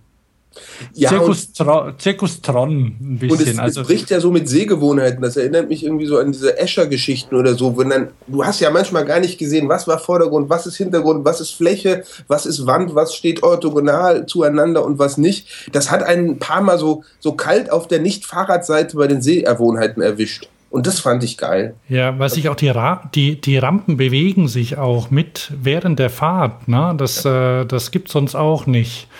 Und wir haben, wir haben uns ja schon drüber unterhalten, die Musik ist auch gut. Die habe ich vergessen. Das ist nicht schlimm. ähm, aber es gab ja, es gab ja dieses, äh, dieses äh, Video von, ähm, na, Danny McAskill, ähm, wie er so, der, der sich an seine Kindheit erinnert hat mit den Bällen und Loopings. Ja, ja, das war, so. das war das letzte richtig Gute, da gebe ich dir auch recht. Das, das, war, also richtig gut, weiß ich nicht. Also es war zumindest ähm, äh, vielleicht ähnlich aufwendig produziert, aber es hatte grottenschlechte, weiß ich nicht, so Prog-Rock-Musik und ich fand es auch ein bisschen sehr naheliegend alles. Also ach, mit Bällen und Würfeln und diese, diese Primärfarben. Und da fand ich das Kaleidoskop äh, wesentlich ja, grafisch schöner und wie du sagst, also hat eben an diese, ja, diese, diese gebrochenen ähm, Perspektiven. Das, das fand ich echt cool. Da fällt mir noch ein anderes Video ein, das mir Angst gemacht hat. Ja, das, ich weiß welches. Äh, du weißt welches, ja? Ja, ich, ich fängt es mit einem C an. Ich weiß nicht, ob es so hieß, aber es hat was mit Containern zu tun. Ja, ja. Container? Ja, das auch ist von Red Bull. Auch von Red Bull. Das ist ein Typ und es ist eigentlich ganz einfach. Also das ist äh, der der fährt in einer ähm, was ja in, der fährt mit dem BMX-Rad ne, auch wieder eine eine gebogene eine halbkreisförmige Wand entlang. Oh ja. Na? Ja ja. Kein Problem, wenn das sich Video die heißt Contained. ah Contained heißt das Video ja. Ähm, warte mal, das muss ich mal muss ich mir mal notieren. Ähm, das wäre alles kein Problem, wenn sich diese Wand, ähm, naja, auf Bodenhöhe befände. Nur tut sie das nicht. Ah, ja, das war geil. Ja, ja, das heißt hier äh, Drew, äh, das heißt Uncontainable, ist es das? Ja, ja. Ja. Das, uh. Ja, ja. Und das hat sowas von, äh, ja, das ist äh, so wie, so wie diese, ähm, dieser, dieser Petit, der, der auf, äh, auf dem Seil über zwei Wolkenkratzer ähm, drüber läuft oder so. Ne? Ähm, das ist einfach, das ist sehr, das ist für einen Trick, glaube ich, Thomas, der relativ einfach ist, ne? wenn man die richtige Geschwindigkeit und Winkel hat. Was für, was für ein Trick? Na, halt ja. durch diese Wand da durchzufahren. Ach so, ne? ja, ich habe mir das Making-of angeguckt. Ne? Also es ist natürlich trotzdem, das in so großer Höhe irgendwie zu machen, tja, äh, es kann immer schief gehen. Ja, und er hat das vorher geübt. Das Making-of ist wirklich gut. Ja. Er hat, hat das halt vorher oft geübt und hat dann, weiß ich nicht, wie viel Container aufeinander gestellt und dann seine, ähm, ja, diese, diese halbkreisförmige Wand davor in die Luft gehängt. Ja, ja, das ist ähm, auch sehr gut. Da gab es auch dieses Video, war das dieses Jahr oder letztes mit dem äh, im Wald? Wo die diese, diese Rampen im Wald hatten. Das war, war auch, war auch Red Bull, auch fantastisch, auch auf Kinderrädern. Ja. Äh, entweder war es im Frühjahr oder es war letztes Jahr tatsächlich. Ja, aber das ja. war auch ganz cool gemacht. Und welches Video hat euch am meisten, also mir hat am meisten Angst gemacht, dieses Crash-Video bei der Tour of Utah. Habt ihr das gesehen? Nee. Bei, bei der, ich glaube, es war Tour, äh, Radrennen hier, Tour of Utah. Ich muss mal gucken, bei, ich, ich google es mal gerade nebenher. Ähm, Bike Crash Utah. Oh, mir fällt noch ein Video ein. Ja. Oh, Leute, da schicke ich euch mal den Link zu. Das ist ganz. Nee, aber das ist, das ist wirklich gut, dass du das erwähnst, weil ich bin überhaupt da. da bei den Videos habe ich echt das Problem, okay. dass, wie du sagst, aber das kommt alle also so. erstes Tour of Utah Crash. Dass sie, dass sie das guckt ihr das gleich an. Weil okay. diese, die Dingsfahrzeuge sind so dumm. Diese Begleitfahrzeuge sind so dumm. Die crashen, ja, und die stehen, die stellen sich mitten zack, boah, das ist so böse zu sehen. Und dann bleiben die im Kurvenscheitelpunkt teilweise stehen, dass die nächsten da reinscheppern. Also es ist so unglaublich. Oh, oh ja, ja, ja, ja. ich hab's, ich hab's verdrängt. Und dann oh, hämmern oh, die natürlich weiter rein. Was sollen sie auch tun? So, oh, das hat einen so Angst gemacht. Fand ich ganz fürchterlich, das Video. Weil die, die stattdessen an den Rand zu fangen, lassen die das Auto stehen und steigen mit den Ersatzlaufrädern raus Menschen egal, Hauptsache Material. Ach, ganz fies. Ganz fies. Und den Typ hat es ordentlich auch irgendwie da, ordentlich als Bausatz herum. Ich schaue mir das jetzt auch nochmal an. Ich musste erst Werbung gucken, tut mir leid. Aber okay. das ist so böse. Ah, schrecklich. Fies, oder? gezeigt, wie unglaublich schnell das geht. Ja? Wann bist du richtig doof hingefallen? Ich habe gerade mir zu Weihnachten meinen Zahn geschenkt von einem Radsturz. Der letzte fiese war 2008. Da habe ich so einen halben Zahn im Wald gelassen. und habe mich mal wieder sehr gefreut, in Deutschland zu leben. Könnt ihr die Tonspur ausmachen? Oh Mann. Wer, wer guckt denn gerade noch? Ich gucke gerade noch, aber ich mache ich mach wieder aus. Mach mal aus, genau. Und, ich habe äh, hab die Geschichte jetzt, entschuldige Gunnar, ich weiß nicht, ob wir es ob haben. Ich habe die Geschichte gerade leider nicht mitgekriegt. Also jedenfalls mein letzter wirklich fieser Radsturz oder um, der mit, bleibender Geschichte war 2.8. Da habe ich irgendwie mit dem Mountainbike im Wald mich überschätzt und habe gedacht, ich könnte über das Hindernis, was da unerwarteterweise auftauchte, äh, drüber springen. Hat nicht geklappt und habe mit dem Gesicht gebremst mir dabei einen Zahn, halben Zahn rausgebrochen. Und das Provisorium, also es war das war wieder dieses, wo ich sage, ich bin froh in Deutschland zu leben. Ich habe irgendwie Handynetz gehabt im Wald, ich bin an den Waldrand gegangen, dann kam der Krankenwagen schon vorgefahren. Viertelstunde später war ich in einem Uniklinikum da haben die in der Notaufnahme oder in der Aufnahme gefragt, ob ich was dagegen hätte, wenn Studenten zugucken. Dann hatte ich irgendwie 15 Paar Augen, die mir in den Mund geguckt haben, aber ich so eine Zahnreinigung und Zahnfleischreinigung wie an dem Tag habe ich in meinem Leben nicht bekommen. Bin da irgendwie zwei Stunden später mit einem perfekten Provisorium raus äh, und war irgendwie sicher und safe. Und das Provisorium hat äh, spannenderweise wirklich gehalten äh, bis diesen Herbst. Ähm, und jetzt habe ich zu Weihnachten äh, statt Geschenken irgendwie einen schicken Zahn bekommen. Das war so die letzte wirklich, äh, wirklich folgenschwere Nummer. Ich meine, dass man hier und da mal hinfällt, ist ja normal, aber die, wo es wirklich, äh, wo es im wahrsten Sinne des Wortes auch ein bisschen hässlich wurde. Aber weil du, weil du einen Sturz hattest, ich habe, ich habe Oh, ich habe noch ein Video gesehen von, von Peter Sagan ja. auf der 16. Etappe der Tour de France dieses Jahr. Und da fährt ein Motorrad hinterher, glaube ich. Ich weiß nicht, ob du das kennst. Das heißt, er versucht. Er versucht's, ja, aber das ist echt der Hammer. Also, Den habe ich bei mir auch auf der Sportliste. Ah. Äh, ich habe so zwei, drei Notizen gemacht, so was waren so die sportlichen Highlights des Jahres. Und da muss man klar sagen, also Weltmeistertitel äh, Sagan super, auch selten so, dass es über die Nationen hinweg gratuliert und gefreut wurde.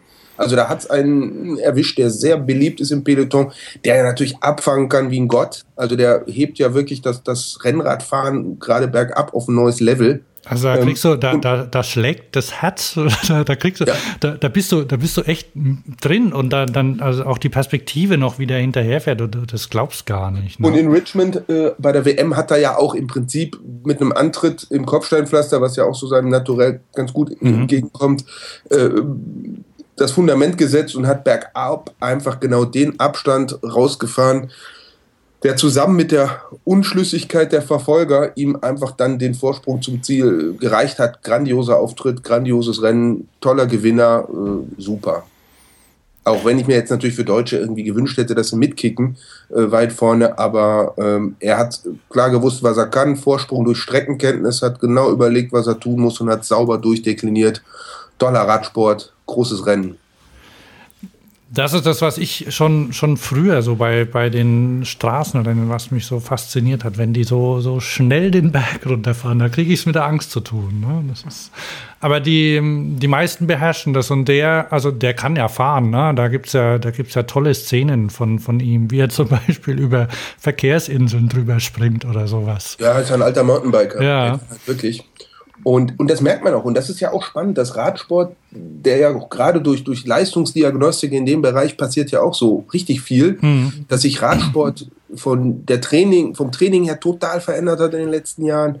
Und dass Fahrtechnik auch so als Faktor immer mehr ins Spiel kommt. Also früher hieß es ja nur so dieses Gefühl fürs Peloton zu haben und mittlerweile ist einfach, und, und früher galt auch der Spruch, so bergab kannst du eigentlich nur noch Rennen verlieren, in denen du stürzt, äh, aber du gewinnst sie bergauf und mittlerweile eben sieht man ja in so einer langen Abfahrt in den Alpen, da musst du vorm Sagan wirklich richtig Vorsprung haben.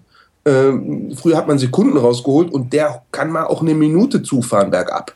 So, und das verändert Rennverläufe, das verändert Strategie, das ist, eine Bereicherung. Und wenn man mit den Radprofis spricht, das macht denen natürlich auch Angst, weil auf einmal kommt wieder, wieder eine Rennsituation hinzu, in der es, wenn man wirklich vorne mitfahren will, eigentlich permanent über 100 Prozent fahren ist. Also, wenn du so runterfährst, erholst du dich nicht mehr. So, da ist. Nee, da ist nichts mit Zeitung reinstecken und mal ja, ein bisschen.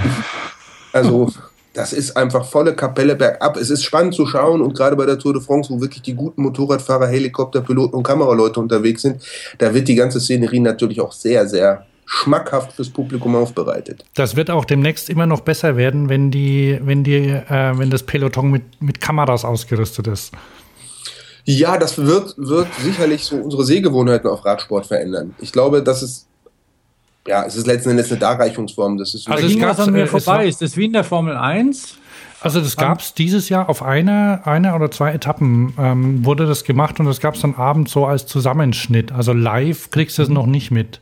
Nee, es ist meines Wissens auch, auch vor allen Dingen so, dass diese Kamerahersteller einfach Teams sponsoren und dann quasi so äh, bestimmen, dass die mit Kamera fahren. Und da gibt es eigentlich von einigen Teams, ich glaube Shimano hat das auch viel gemacht, ja. äh, dass die dann einfach ganze ganze äh, Passagen abends zusammengeschnitten haben, quasi als eigenen, eigenes äh, äh, Broadcasting. Und das ist ganz spannend, weil ähm, du gerade, wenn, wenn die, ähm, dieser Sprintzug sich formiert, so auf den letzten drei, vier Kilometern, du kriegst mal dieses Hauen und Stechen und dieses, äh, also von außen sieht das ja erstmal nur wie so ein Wabern das Ding aus, das sich dahin bewegt und dass da innen drin völlig Paralleluniversen und verschiedenste Wettkämpfe stattfinden und, und gedrängelt und gemacht und kommuniziert wird. Das kriegst du mit diesen Videos nochmal, da kriegst du nochmal einen ganz anderen Blick für die Dynamik und für das, was da stattfindet. Und da kann man nur hoffen, dass das möglichst schnell den Weg in die Fernsehberichterstattung find, äh, findet. Ähm, muss man ja auch klar sagen, da hinkt ja der Radsport nicht nur bei der Präsenz, sondern auch bei der Art und der Weise, wie er aufbereitet wird und werden könnte, noch massiv hinter anderen Sportarten her. Also wenn ich mir Skiabfahrtslauf angucke mit den standardisierten Kameralinien, wo dann die rote Linie des Best, äh, des Führenden und die äh, grüne Linie die des nächstliegenden zu der Zeit des gerade Fahrenden und wo man dann wirklich richtig Analyse betreiben kann, das kann man sich ja äh, für alle möglichen Radsportsachen auch vorstellen da sind spannende Sachen denkbar. Also, das das kommt, kommt auch teilweise schon. Also da gibt es ja, ähm, das ist auch eine, eine, Preisfrage und eine Sache des verfügbaren Funknetzes zum Beispiel. Ne?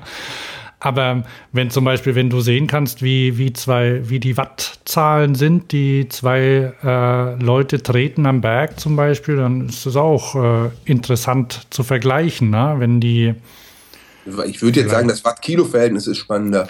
Naja, das also, kann man sich ja alles errechnen, ne? Also, ja, aber ähm, du musst am Ende gucken, mit, welches Watt, mit welchem Watt-Kilo-Verhältnis arbeiten die gerade gegeneinander, weil die Watt alleine, so Markus Backstedt oder so, gut, der fährt, glaube ich, da, ja, der fährt ja schon länger nicht mehr, aber so gibt ja ein paar Radsportler, die wirklich in den End 80 Kilo unterwegs sind, die müssen ja schon rein nominell, um gleiches Tempo zu fahren, bergauf ganz andere Wattzahlen treten. Und wenn dann irgendeine so kolumbianische Bergziege mal voll reinlangt, und dann das Watt-Kilo-Verhältnis irgendwie deutlich jenseits der 5 ist, äh, dann wird es spannend. Ja, ja, guck mal, du Aber kennst die Werte. ich hab, wie hieß denn dieser dicke Skifahrer, der Berg... Äh, Tomba, oder? Tomba, genau. Tomba la Bomba. Das ist ja dann dasselbe. Der kann natürlich ordentlich den Berg runterrollen dann. Der ne? hat keinen Skilanglauf gemacht und der wusste warum. ja. ähm, ich habe eine Frage an dich, weil wir die ganzen Kameras und das Ganze haben. Ähm, du bist ja viel im Print unterwegs oder ändert sich da was? Wie, wie siehst du da die, die Medienlandschaft? Ja, ich meine, wenn ich da eine gute Antwort drauf hätte, dann würde ich jetzt hier nicht sitzen, sondern würde mein TED-Video aufspielen und danach als Berater irgendwie Milliarden von Geldern bekommen.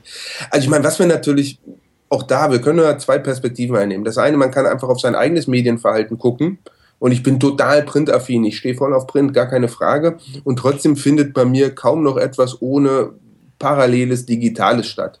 So ob Kataloge, ob Zeitschriften irgendwie, es ist immer, wir sind in so einer hybriden Phase, wo es eigentlich parallel läuft und wir sind die Generation, die erstmal analog denkt und dann digital nachschaltet. Und wenn ich mal meine Kinder gucke, die machen es genau umgekehrt. Die machen erstmal digital und wenn dann eine Lücke auftaucht oder eine Ergänzung nötig ist, dann wird es analog. So.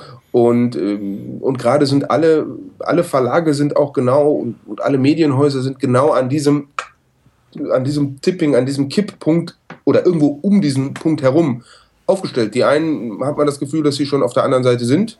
New York Times hat das ja online relativ gut umgesetzt und verdient da mittlerweile ja auch Geld mit. Ähm, und andere sind noch auf dem Weg. So. Also da auch wir müssen uns davon trennen, dass das gedruckte Zeitungsding das ist, womit man das Geld verdient. Wir machen eine Dienstleistung und, oder wir, wir produzieren Content und der hatte bisher vorzugsweise den Aggregatzustand gedrucktes Papier und der wandelt sich jetzt. Ja, weil es fiel mir eben auch ein, weil die Tour de France ja ursprünglich auch aus dieser Idee raus entstanden war. Ja, das ist so das von Red Bull von, von der Zeitung quasi, ja. Das Red Bull von früher. Also ich meine, ist ja nicht neu, dass Leute irgendwie ihr eigenes, äh, ihr eigenes Event, ihren eigenen Gegenstand der Berichterstattung produzieren. Finde ich auch okay. Also ähm, ist in Bewegung. Und insofern kann man ähm, Red Bull jetzt auch nicht unbedingt einen Vorwurf machen, dass sie so erfolgreich sind, weil Red Bull macht tolle Sachen, werden ja auch öfter mal angegriffen, dass die, dass die Leute zur Gefahr verführen und wie auch immer. Ich weiß nicht, was, was ohne Red ja, Bull wäre. Aber da bist du, da, natürlich, ich meine, letzten Endes irgendwie von drei Hühnern im Ponyhof Videos leben die nicht. Da, es geht schon irgendwie man muss schon fasziniert sein und kriegt auch manchmal die nackte Angst, wenn man sieht, was die Leute machen. Ich werfe Red Bull erstmal den Geschmack ihres Getränkes vor ähm, und dann muss ich mir über ihre, über ihre Medienprodukte Gedanken machen. Nee, das ist natürlich deren in einer schnelllebigen Risikogesellschaft, um Herrn Beck zu zitieren, ist es natürlich völlig klar, dass äh, in, in Medienunternehmen darauf geht. Aber wir haben ja die Dialektik, wir haben ja mit Landlust ja auch den genauen Gegenpol und jetzt für Männer mit Walden, wo wir genau in der Dialektik irgendwie an der anderen Stelle sind und alles muss in so einem Biedermeierschen Sinne irgendwie aussehen, als wäre es aus den 30er Jahren von der Doktor und das liebe Vieh irgendwie aus der Requisitenkammer geklaut und alles muss so weich gespült sein und mit Weidenkörbchen garniert sein, um den Leuten irgend so einen Cocooning-Sehnsucht zu geben, um mal alle Schlagworte irgendwie in einen Satz zu bringen. Ähm, also da sehen wir auch, dass Medien auch auf der Weise Erfolg haben können. Das heißt, am Ende sehen wir in den Medien da auch wieder die Diversifizierung. Also so wie wenn wir drei jetzt uns über Mountainbikes unterhalten, haben wir drei völlig verschiedene Fahrzeuge vor Augen. Und ähm, wäre jetzt meine Hypothese. Und danach gibt es noch zehn andere Typen von Mountainbike, die man definieren könnte. Und so kann man auch das Printprodukt nicht mehr definieren. Ja?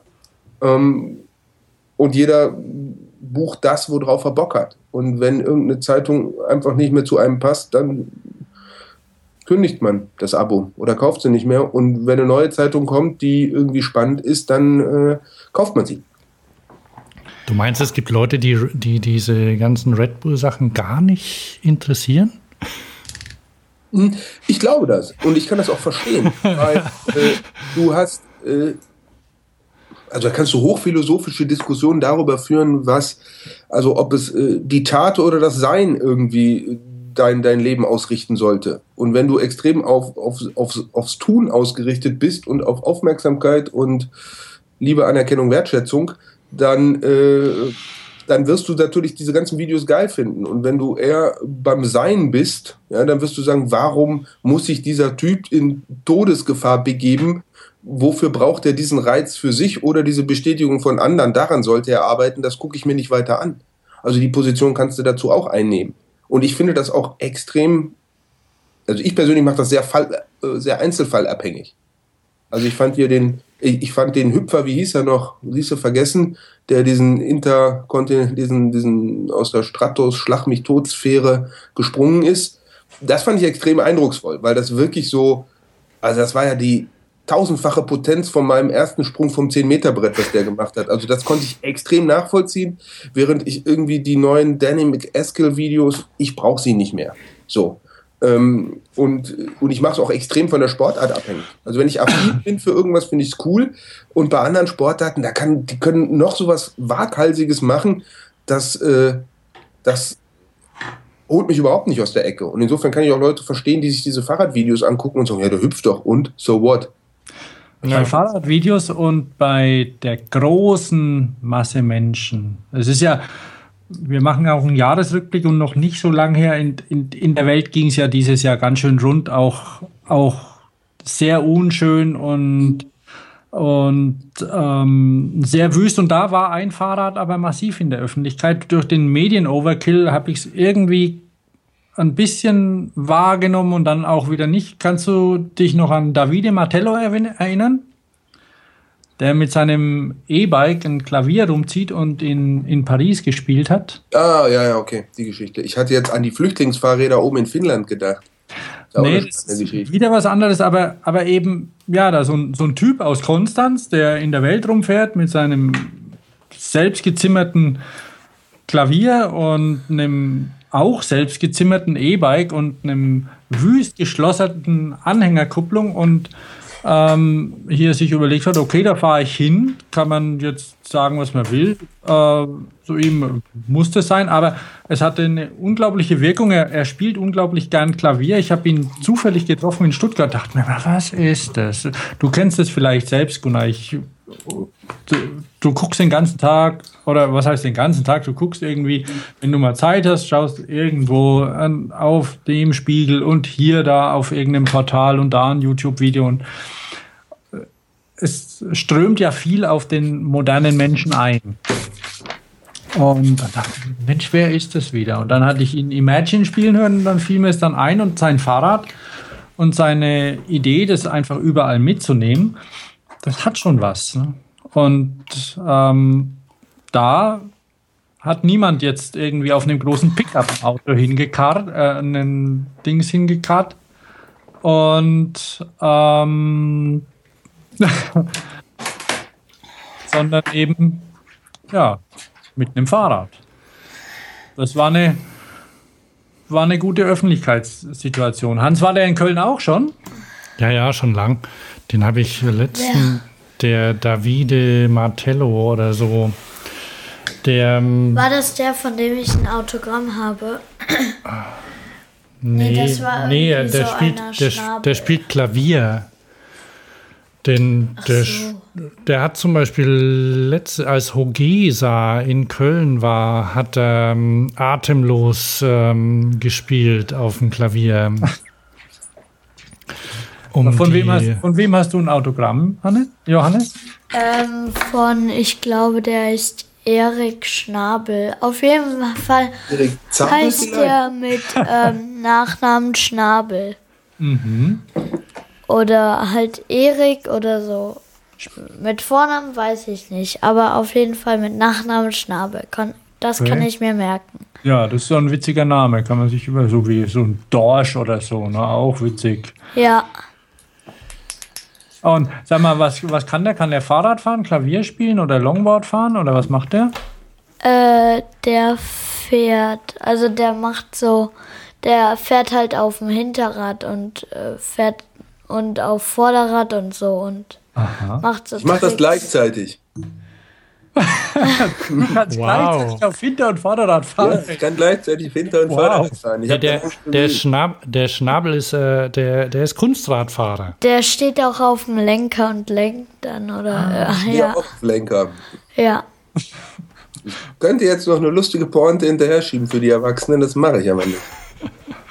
Hahaha. ähm, ja, weiß gar nicht. Ich glaube, bei uns hören wenig junge Leute zu. Johannes, nimm mal kurz deinen Kopfhörer ab. nee, nee, nee, nee kannst, du, kannst du den da haben wir, Den haben wir alle gehört, ohne dass ich ihn gesagt habe. Ja, Pass mal auf, dann, dann, dann fahren wir doch mal fort, damit wir mal ähm, weiterkommen. Genau, aber das ähm, war noch mein Beitrag zu den Fahrradvideos 2005. Ach so, ja. ich hab, ja, machen wir weiter. So, bleiben wir mal beim Radsport. Habt ihr noch so, ähm, ich habe noch so zwei Radsport-Highlights mir aufgeschrieben von diesem Jahr, die ich echt extrem gut fand. Da, genau, habt ihr da noch was, was euch loslegen? Ich habe da gar nichts. Ich habe nur eine. Ähm, nee, mach erst mal du. Ja, Aaron Gwynn. Dem Typ ist die Kette gerissen beim Mountainbike-Rennen in der Startphase, Downhill, ist ohne Kette runter und hat gewonnen. Oh ja, Grandios. den. Äh, Ganz, also Flow. Also das ist mein, das ist das war grandios. Es war einfach ein grandioses Video. Also das ist ja, ähm, ja Hammer. Gut, er hatte, die, er hatte die, ähm, den Vorteil, dass es sich um ein Downhill-Rennen gehandelt hat, oder? Ja, aber das ist natürlich, das geht ja nicht irgendwie schiefe Ebene, Klar. irgendwie runter, ohne Gegenhänge, ohne Kurven oder irgendwas. Also der wusste halt irgendwie, jedes Mal, wenn er jetzt bremst, verliert er Schwung ja. und hat die Bremse so offen gelassen wie kein anderer auf dem Kurs äh, und hat gepusht, wie man es so vom Skaten kennt, wie man es machen kann. Und ja, grandios. Ich meine, natürlich ist es ein Tritt in den Arsch irgendwo der ganzen Sportart in, in, in, gewisser Weise, wenn man das Pedalieren, was dann irgendwie doch wesentlich beim Fahrradfahren ist, gar nicht braucht, um ganz vorne zu sein. Aber das ist ja erstmal eine nachgelagerte Metadiskussion. Prinzip, prinzipiell hat der Typ erstmal irgendwie aus vermeintlich, das war's, irgendwie mir ist die Kette gerissen, hups, eine Bestzeit gefahren. Grandios. Also bleibt mir absolut in Erinnerung. Ja. Und das Video muss man gucken. Also ist Ehrengewinn, Leogang, äh, Hammer. Hat, der hat ja, ich, ich, ich, erinnere mich jetzt. Ja. Äh, ich finde das übrigens überhaupt, das, das widerspricht sich gar nicht, ne? dass, dass du den Berg runter nicht trittst, ne? sondern und ich finde auch äh, die, die Kunst des Pushens finde ich, äh, find ich gut. Gut, und wobei da hat es gibt ja, es gibt ja bei es, es gibt ja noch so eine so eine Sportentwicklung, die das Enduro ist ja mittlerweile relativ ähm, verbreitet. Die die müssen ja tatsächlich auch mal treten. Die fahren den Berg echt echt selbst hoch, ne? Ja, das mit den Wertungssektionen und so ist auch spannend. Ähm, und ich finde das auch erstmal okay. Also ich will das gar nicht so dissen, nur wir haben irgendwie in den letzten Jahren viel gehört, Downhill, oh, und die trainieren, trainieren jetzt mit Trainingsplan und die wollen irgendwie ganz stramme Wadeln und Antritt und Fitness und Körperfettwert und alles. Und dann kriegt jemand mal gerade irgendwie Beinkraft auf Null gesetzt und ist trotzdem vorne dabei. Das ist einfach. Ach, siehst mal, das habe ich gar nicht mitbekommen, hätte ich nicht gedacht. Machen die das? Haben die das gemacht? So Sprint trainiert oder sowas? Ja, ich meine, natürlich haben die, wenn du guckst, wie die irgendwie auf den Zwischengraden irgendwie voll reingelangt haben, das machst du ja irgendwie nicht ein paar Minuten. Und das ist irgendwie das Geilste, äh, auch als Video sich anzugucken, das Geilste nach dem Danny Hart Video vor ein paar Jahren, wo er bei Schnee irgendwie, äh, bei, beim Matsche irgendwie mit einer, ich glaube, acht Sekunden Vorsprung oder mit, einer, mit einem Vorsprung gewonnen hat, der einfach beim Downhill-Sport irgendwie Welten mhm. bedeutet. Äh, mit diesen zwei englischen Moderatoren, die so abgehen. Das ist grandios. Hatten wir auch mal bei, bei der äh, Fasti Trend Launch als Video ein Jahr. Weil das ist der Hammer. Also die Jungs gehen so ab, das ist das Video. Das, gucken. das ist grandios. Ähm, ja, und dann habe ich noch natürlich in meinem Themengebiet, wo ich mich richtig äh, für begeistert, beim, beim Bikepacking, beim Self-Support Racing, dieses Jahr bei der Tour Divide.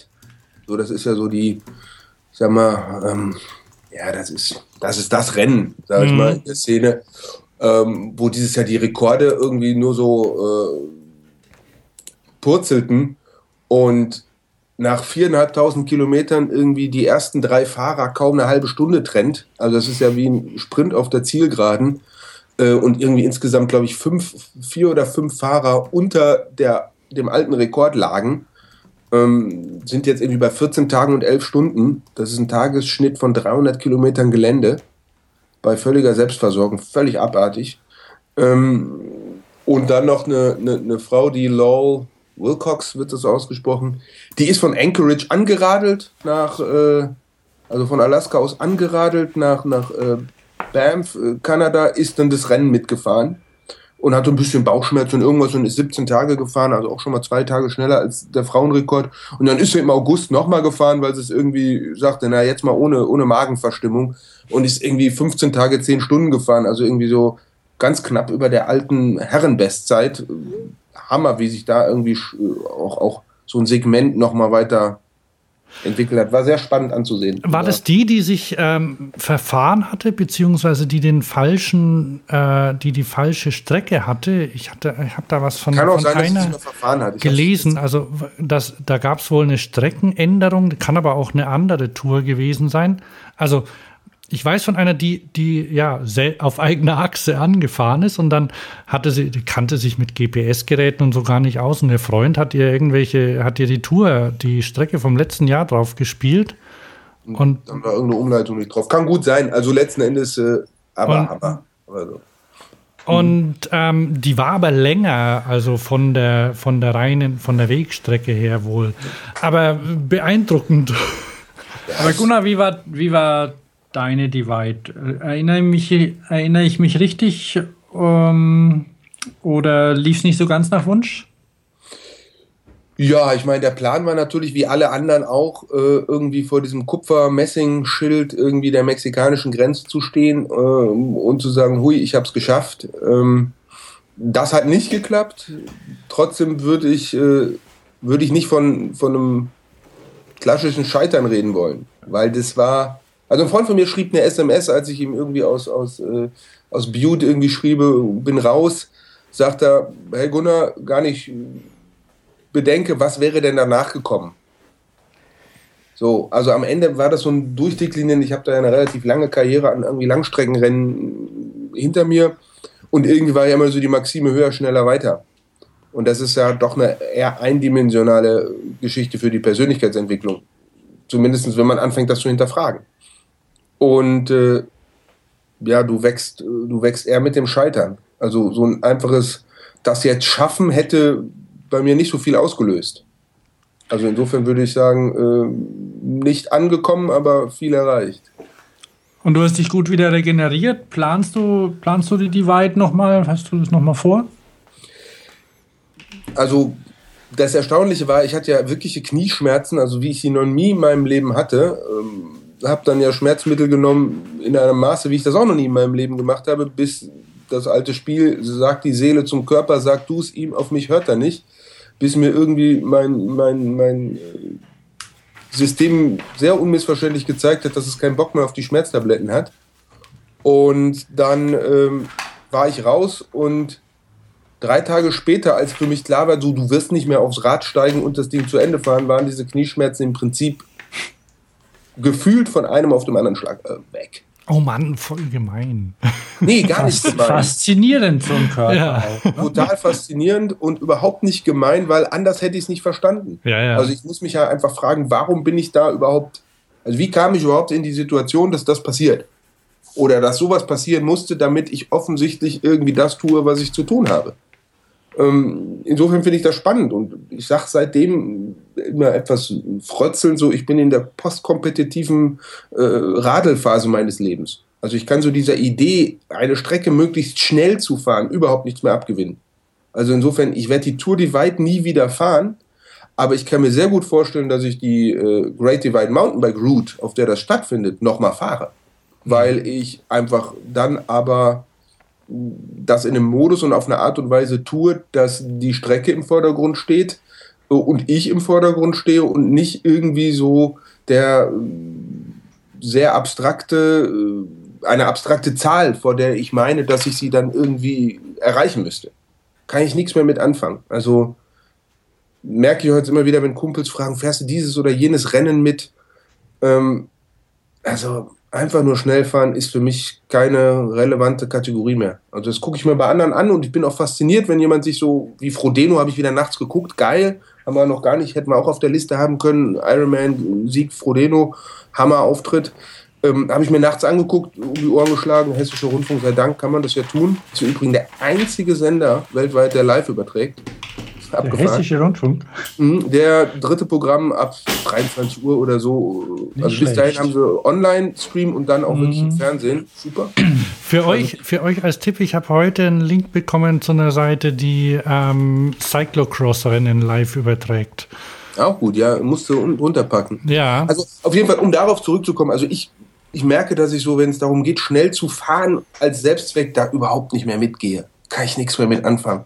Also ich finde es gut, wenn man die Fitness hat, um irgendeinen Flow oder irgendwas zu erreichen, aber dann muss es das Ziel nicht sein, ich will da gewinnen. Schon gar nicht, also dieser Vergleich mit anderen, wie egal ist mir das, weil ähm, da wirst du so eindimensional auf Tempo reduziert. Ich meine, dann ist der Typ 20 Kilo leichter oder hat keine Kinder oder was auch immer ja, und hat ganz andere Rahmenbedingungen und mit dem vergleiche ich mich dann per Zeit. Wie bescheuert ist wobei das? Wir, wobei wir dann natürlich bei Doping im Breitensport sind, ne?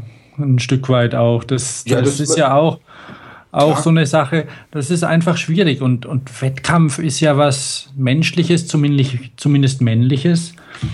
Und ab einer bestimmten Altersphase vielleicht auch nochmal eine Runde. Keine Ahnung, wenn irgendwie alles gesettelt ist scheinbar, dann muss man nochmal Gas geben. Äh, aber ja, so. Mancher muss es dann möglicherweise auf die brutale Art lernen. Aber ja gut, aber ich meine, ich weiß jetzt, ich mein, natürlich habe ich in gewisser Weise auf die brutale Art gelernt. Ich meine, ich habe mich... Also die Tour hättest du mit den Schmerzmitteln nicht fahren dürfen. Hm, ja, wenn mein Arzt mir das, weiß ich nicht, ob ich das Level schon erreicht hätte und ja, das geht jetzt so nicht weiter. Und ich habe da seit 2006 von geträumt. Seitdem ich das erste Mal von Great Divide Race gehört habe, habe ich gesagt, wie geil ist das? Habe daraufhin erstmal die Grenzstein Trophy initiiert, weil ich gesagt habe, ich werde auf absehbare Zeit nicht nach äh, Amerika kommen. Äh, also mache ich, mach ich was hier. Ähm, bin da dran geblieben, habe dann irgendwie eineinhalb Jahre vorher wirklich eloquent angefangen, mich in allen Belangen darauf vorbereiten. War ja auch der eine Fahrstil-Artikel zu. Und dann da also irgendwo in Montana auf Null gesetzt zu werden, äh, das war schon einschneidend. Aber es war für die Persönlichkeitsentwicklung einschneidender und, und energetischer und kraftvoller ähm, als so ein blödes Zielfoto. So, also dann hätte ich das geschafft und hätte, könnte jetzt durch die Gegend gehen und könnte sagen, hier, ich bin Tour Divide Finisher und alle möglichen Leute würden die Augenbrauen heben. Aber für mich persönlich im, im inneren System hätte ich einfach nur so einen Haken hinter irgendeiner so imaginären Liste der Rennen, die äh, ich irgendwie noch fahren will, gemacht. Also mittlerweile würde ich sagen, super, besser hätte es nicht laufen können. Ähm, für mich persönlich. Trotzdem ist es natürlich so immer wieder, wenn die Frage kommt, kommt auch so ein Impuls ins System, so, ähm, ja, war das jetzt Scheitern? Fragezeichen. Ähm, in der sportlichen Hinsicht sicherlich, äh, in, in so einer Wettkampfhinsicht sicherlich auch, aber nicht äh, auf der Persönlichkeitsentwicklung. Wir müssen von der Persönlichkeitsentwicklung jetzt doch noch mal weg. Ähm, ja, gerne.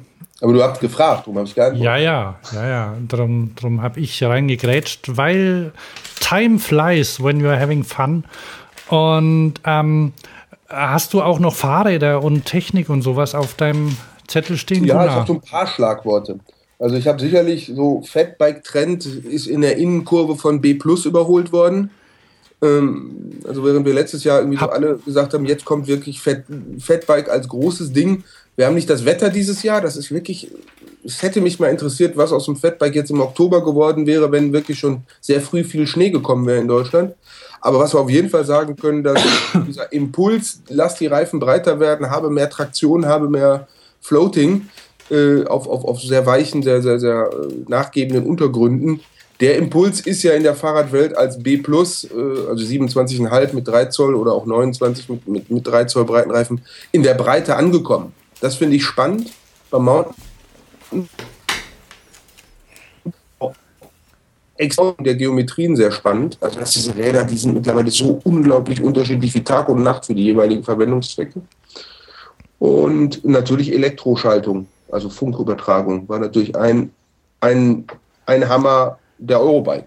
Ich bin sie jetzt letztens pro äh, gefahren und muss sagen, hey, also das ist so ein, das ist wie irgendwie Digitalkamera, wo du sagst, jetzt will ich keine Rollfilme mehr, würde ich auch sagen, das ist geil. Keine Kabel und funktioniert schnell und intuitiv. Dahin geht's. Zumindest bei den Sportgeräten. Hast du, hast du selbst montiert, die Schaltung? Angeblich schafft man das in fünf Minuten. Ja, 15 würde ich. Ja, das ist natürlich so. Man überlegt mal, was früher eine Schaltung war. Züge verlegen, kürzen, Lenkerband ab, irgendwie bla, was da alles an, an Gestissel war. Und jetzt machst du da die drei entscheidenden Elemente, Schaltwerk, äh, Umwerfer, die beiden Schalthebel dran, pairst die Dinger ähm, und schaltest einmal durch und das war's. Also es ist schon, also allein dieses Durchfädeln bei irgendwelchen Leitungen im Rahmen verlegt, das fällt alles weg. Das ist schon geil. Also, also nicht nur das, weil das ist ja so eine Einmalsache. Mhm. Das ist ja das, das, das Prozesshafte, wenn du immer unterwegs bist. Und dieses Schaltprinzip, ich finde es cool. Also rechts schwerer, links leichter, wenn du beide drückst, macht es den Umwerfer. Ich glaube, ich will das ja auch. Bist ne? du, bist du nach ja Schweinfurt gepilgert dazu? Ja, ich bin nach Schweinfurt gepilgert, wenn man das so sagen kann. Ich meine, umgekehrt, ja, also das ist äh, natürlich dann irgendwie Vorzüge beim PDF, dass man da mal früher auf irgendeinem Rad sitzt.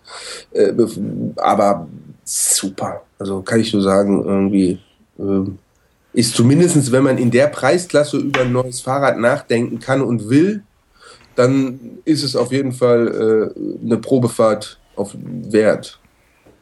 Aber weil du, weil du sagst, okay, jetzt die, die Funkschaltung, ich meine, das ist super. Ich persönlich äh, finde ja innenverlegte Züge hübsch, aber ein Elend vor dem Herrn, was genau. da alles passieren Wenn die wegfallen, kann. Ähm, und was ich auch immer hübsch fand, aber nie fahren wollte, waren ultraschmale Reifen am Rennrad und die sind weg. Ja, weg nicht, aber, aber irgendwie sag mal so, da, ist doch, äh, da ist so viel passiert, dass ähm, einfach, da werden, da werden die Reifen breiter, die Felgen breiter, weil irgendjemand gemerkt hat, Mann, das ist doch auch aerodynamisch, wenn ich das einfach, wenn ich das einfach ein bisschen breiter mache. Und dann, dann werden sie noch breiter, weil jemand aufgefallen ist, hm, Mann, da kann ich auch mal neben der Straße ein bisschen fahren. Und da hat sich mächtig was getan. Also was, was auch die Alltagstauglichkeit angeht, weil so ein Crosser ist, ist hip gewesen eine Zeit lang.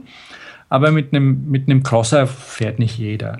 Ich meine, da gibt es Typen, die machen Wahnsinns Bunny Hops irgendwie mit dem Crosser. Was, ja, wer kann, der kann das. Aber, aber diese, diese Sache, dass jetzt das Rennrad sich bewegt, auch ein Stück weit. Weg von der, von der reinen Ultra-Hochgeschwindigkeits-Sportlermaschine, sondern dass, es, dass die Rennradtypen sich stark unterscheiden. Das, da hat sich viel getan, finde ich. Also, dass es einfach unterschiedliche Sorten Rennräder gibt, die man auch tatsächlich benutzen kann. Sinnvoll. Ja, das ist ja wieder die Frage der Seismografik. Also wie, wie fein und sensibel ist man da aufgestellt? Diese Entwicklung hat ja im Prinzip in den 90er Jahren angefangen. Weil was, was meine, aus meiner Sicht dahinter steht, ist ja, dass sich der allgemeine Rennradfahrer so emanzipiert vom Profi einfach als Kaufleitstern, als Nordstern war, jetzt fahre ich das, was die Profis fahren. Das Dann war aber lange Zeit so, ne? Ja, natürlich, das so meine ich. Das war ganz Ideal lange Zeit lang irgendwie so, so Teamreplika. Genau, Teamreplikas, die waren in der Geometrie, in der Übersetzung, in allem irgendwie Deckung, na, soweit es legal und erhältlich war, deckungsgleich mit dem, was die Profis fuhren. Und das hat im Prinzip seit Mitte der 90er Jahre hat das äh, klammheimlich in, in, in fast jedem einzelnen Bauteil des Fahrrades begonnen, äh, sich davon abzulösen. So, dass äh, die markantesten Sachen waren sicherlich ähm, das Gewichtslimit der UCI mit 6,8 Kilo, äh, dass du irgendwann ab, mit der Verfügbarkeit von den entsprechenden Bauteilen als Hobbyfahrer ein leichteres Rad fahren konntest, ein illegales Rad, und du dann irgendwann auch nicht mehr zu den Profis geguckt hast, weil er gesagt hat, das ist mir sowieso alles zu schwer, geht ja leichter. Das nächste waren irgendwie ähm, Anbauteile aus dem Triathlon oder aerodynamische äh, Gestaltungen, die die UCI bei den Straßenrennen verboten hat. Beim Teamzeitfahren waren sie wieder erlaubt. Die Triathleten waren auch elastischer. Da hat auch der eine oder andere gedacht, ich kaufe mir jetzt, worauf ich Bock habe. Äh, ich fahre sowieso kein UCI-Rennen. Und dann kam es, äh, nächster großer Impuls, äh, Scheibenbremsen wo auch äh, die, die ganzen Mountainbiker, vor allem die auch Straße fahren, gesagt haben, ich vom Mountainbike ist super, will ich auch am Straßenrad. Und der eine oder andere auch gesagt hat, will ich haben, ich fahre sowieso nie in UCI-Rennen, äh, dran bitte damit an mein Rad. Und äh, der nächste Schritt ist, dass man irgendwie Schutzbleche dran machen wollte, vielleicht auch mal Licht dran haben wollte, Platz für komfortable Reifen, weil das auch ganz schnell klar war, die Hersteller haben unglaublich viel Geld reingepulvert in irgendwie flexende Hinterbauten oder Sattelstützen und bei jedem Komforttest kam im Prinzip raus, fahr statt einem 23 mm Reifen irgendwie ein 28 mm Reifen mit einem Bar weniger, gleicher Rollwiderstand, minimal geringeres Gewicht, äh, höheres Gewicht, unglaublicher Komfortgewinn. Und, und das hat sich jetzt nochmal einfach um, ich sag mal, 10, 15 mm Reifenbreite weiterentwickelt. Ja, ja. Nee, so dass man einfach sagen kann, okay, so ein 23er Reifen ist geil und ein 28er ist schwul. Sowas gibt es einfach nicht mehr. Die, also es, ist, es gibt keine so, ja, ich so, so richtigen Dogmen. auch gar nicht, weil ich in schwul überhaupt keinen beleidigenden Charakter erkennen kann. Insofern, aber ich weiß, was du sagen willst. Nee, du weißt, ja. was ich meine und ich sag's ja. auch ge genau deswegen so, weil ähm, wir das ja hier auch sagen können und das ist einfach diese, diese, diese klare Trennung, die es gab und wie du auch sagst, von den, von den Profis quasi dieses, dieses Gottähnliche, dass man nichts anderes auch fahren darf, da nicht abweichen von der Spur des Herrn. Und dass sich da der Fahrradfahrer emanzipiert hat und auch die Spezi da sicher auch mithilft bei solchen Sachen. Ja, ähm, gut, die Spezi ist jetzt nicht unbedingt das Randonneur-Tummelfeld, aber. Nee, aber, aber Prinzipiell ja. ist das da, natürlich. Und dann merkt man auf einmal, dass ein Rennrad, ich habe jetzt selber irgendwie mir so ein Crossover zusammengeschraubt, um das mal auszuprobieren aus dem Mountainbike-Rahmen, den ich jetzt mit 650B Straßenrädern mit 42 mm Schutzblech Rennlenker fahre, also so ein relativ nah an einem klassischen Randonneur aus, aus, aus Munter, munter aus Mountainbike und Rennradteilen und, und, und speziellem Zeug zusammengeschraubt. Äh, hat auf Facebook irgendwie das Foto so viele Likes gehabt wie kaum ein Bild von mir. Also offensichtlich sind gerade viele an dem Thema dran und finden das spannend. Und man merkt das, ich bin mit dem Ding eine, eine relativ klassische Alltagsrennradstrecke von mir gefahren. Und diese ganzen Bürgersteigkanten und diese ganzen äh, kleinen Mikro-Opticals, die so, so eigentlich mit, mit dem Mountainbike gar nicht spürst und mit dem Rennrad eigentlich dir immer irgendwie bis in die Bandscheibe ging, die sind auf einmal egal. Und das schafft unglaublich viel Entspannung, nicht nur auf einer körperlichen Ebene, sondern auch auf so einer Wahrnehmungsebene. Du musst dich nicht mehr so auf den Untergrund konzentrieren. Das ist so ein bisschen das, was ich vom Fatbike auch beim Mountainbike äh, erfahren habe für mich. Wenn man jetzt Hardtails miteinander vergleicht oder Rigid-Räder. dass da auf einmal unten so viel Ruhe und ist und abgepuffert wird, nicht in einem fahrdynamisch-kinematischen Dämpfungssinne, äh, dass du dann irgendwie besser in den Grenzbereich kommst, sondern einfach in so einem Konzentrations- und, und Komfortsinn. Super. Und da kommt ja, ich meine, der nächste Schritt ist ja klar, wenn jetzt irgendwo in, in Asien die, die Carbonformen einfach äh, entsprechend umgearbeitet werden, dann macht das ja den nächsten Schritt und da können wir die Uhr nachstellen, dass äh, die nächste Eurobike oder die danach einfach dann die 900 Gramm Carbonrahmen zeigt, in die ein 40 Millimeter breiter Reifen mit Schutzblechen und Ösen passt. Und dann bist du nämlich an einem Punkt, dass du so ein Rad auf einmal mit Scheibenbremse und Lichteinlage irgendwie in der 8,5 Kilo Klasse hast. Und das würde ich also wenn man jetzt Fahrrad religiös ist, ist das ziemlich nah an den 72 Jungfrauen im Paradies. Also so ein Rad ist schon sehr geil. Ja, also da muss ich äh, haben, Kaufreflex, sofort, bitte her damit. Ja, ja und was, was macht die UCI? Das ist den Leuten ja egal, weil soll die ja. UCI doch machen, was sie will. Das nee, ist, das ist natürlich das die Sache, ähm, braucht man den Rennsport als Vorbild oder wie nimmt man das? Weil ich hatte, der äh, Mike Burrows war dieses Jahr auf, mhm. der, auf der Spezi und hat ähm, ein, ein, ja, ein rechter Sympath, der auch recht eigenwillige Fahrräder ja hin und wieder konstruiert, aber er hat gemeint, wie, wie kann man als, als Rennsportveranstalter irgendwie sagen, okay, ihr könnt, ihr könnt hier ähm, ein, ein Produkt verkaufen mit, mit, wie du eben vorhin sagst, also mit einem, mit einem Konzept, das, das 100 Jahre alt ist und immer noch aufrechterhalten wird von dem Fahrrad. Und der Kunde kauft aber was ganz anderes. Also letztendlich als Fahrradhersteller ist man da nicht unbedingt Avantgarde, wenn man bei der Tour einen Rahmen hat. Das ist einfach nur, wenn der Sport noch gut ist, dann ist es okay. Aber sonst kann man da nicht sein Top-Material zeigen. Das geht nicht. Das ist, das ist das gleiche Dilemma, wie, äh, wie die Autoindustrie neue Mobilität hat. Natürlich haben die Fahrradhersteller stehen in diesem Dilemma, wenn sie einen Profi-Rennstall sponsoren wollen, um damit Öffentlichkeit zu kriegen, dass sie dann ihrer Rennradentwicklung einfach einen UCI-konformen Impuls geben müssen. So. Und dass es natürlich unglaublich aufwendig ist, parallel noch UCI-free äh, zu, zu entwickeln weil du kannst den Entwicklungseuro auch nur einmal ausgeben.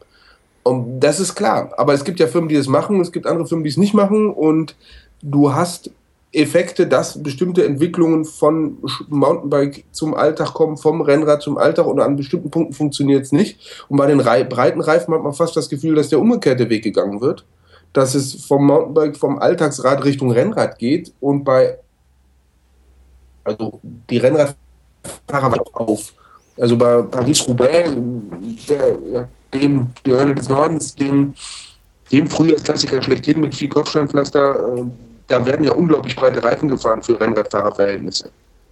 Und äh, also da lernen sie es ja auch. Und äh, die Reifen bei der Tour de France sind auch breiter geworden über die Jahre. Also vor ein paar Jahren noch waren irgendwie 18 und 20 Millimeter angesagt. Mittlerweile ist 23 Millimeter Usus.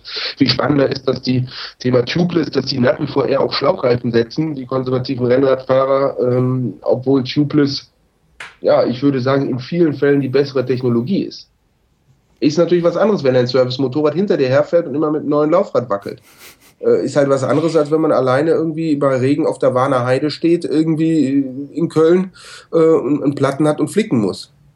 Also dann fährst du nach Hause und dann suchst du dir das bestmögliche pannenfreie System und dann ist das natürlich tubeless mit Dichtmilch, auch beim Rennrad, ist klar. Aber für die, für die Leute, äh, die äh, ambitionierte Hobbyradler, Amateure, ähm, jetzt so die, wo man jetzt sagt, an, an die sich die, die die meisten Räder kaufen, die haben ja auch viel Möglichkeiten, Rennen zu fahren, die nicht von der UCI veranstaltet werden, oder? Also, ja, oder ich wenn, wenn sie Rennen fahren wollen, und es gibt ja, soweit ich das mitbekommen habe, sind ja diese, ähm, wie heißen die? R RTF? RTF, ja gut, das ist ja kein richtigen Rennen, aber es artet öfter mal aus. also da, da oder, oder es gibt viel so Freizeitfahrten oder gibt, gibt mehr, so, da kennst du dich bis, ja, besser aus. Diesen riesen Strava-Kosmos. Ja, und den, und den natürlich, ne? Also wo du, wo du dir zum Beispiel dann, weil du sagst, wenn ich, wenn ich ein Rennen fahre, dann könnte der irgendwie jünger sein und keine Kinder haben. Da kannst du dann genau die Gegner suchen für den King of Mountain.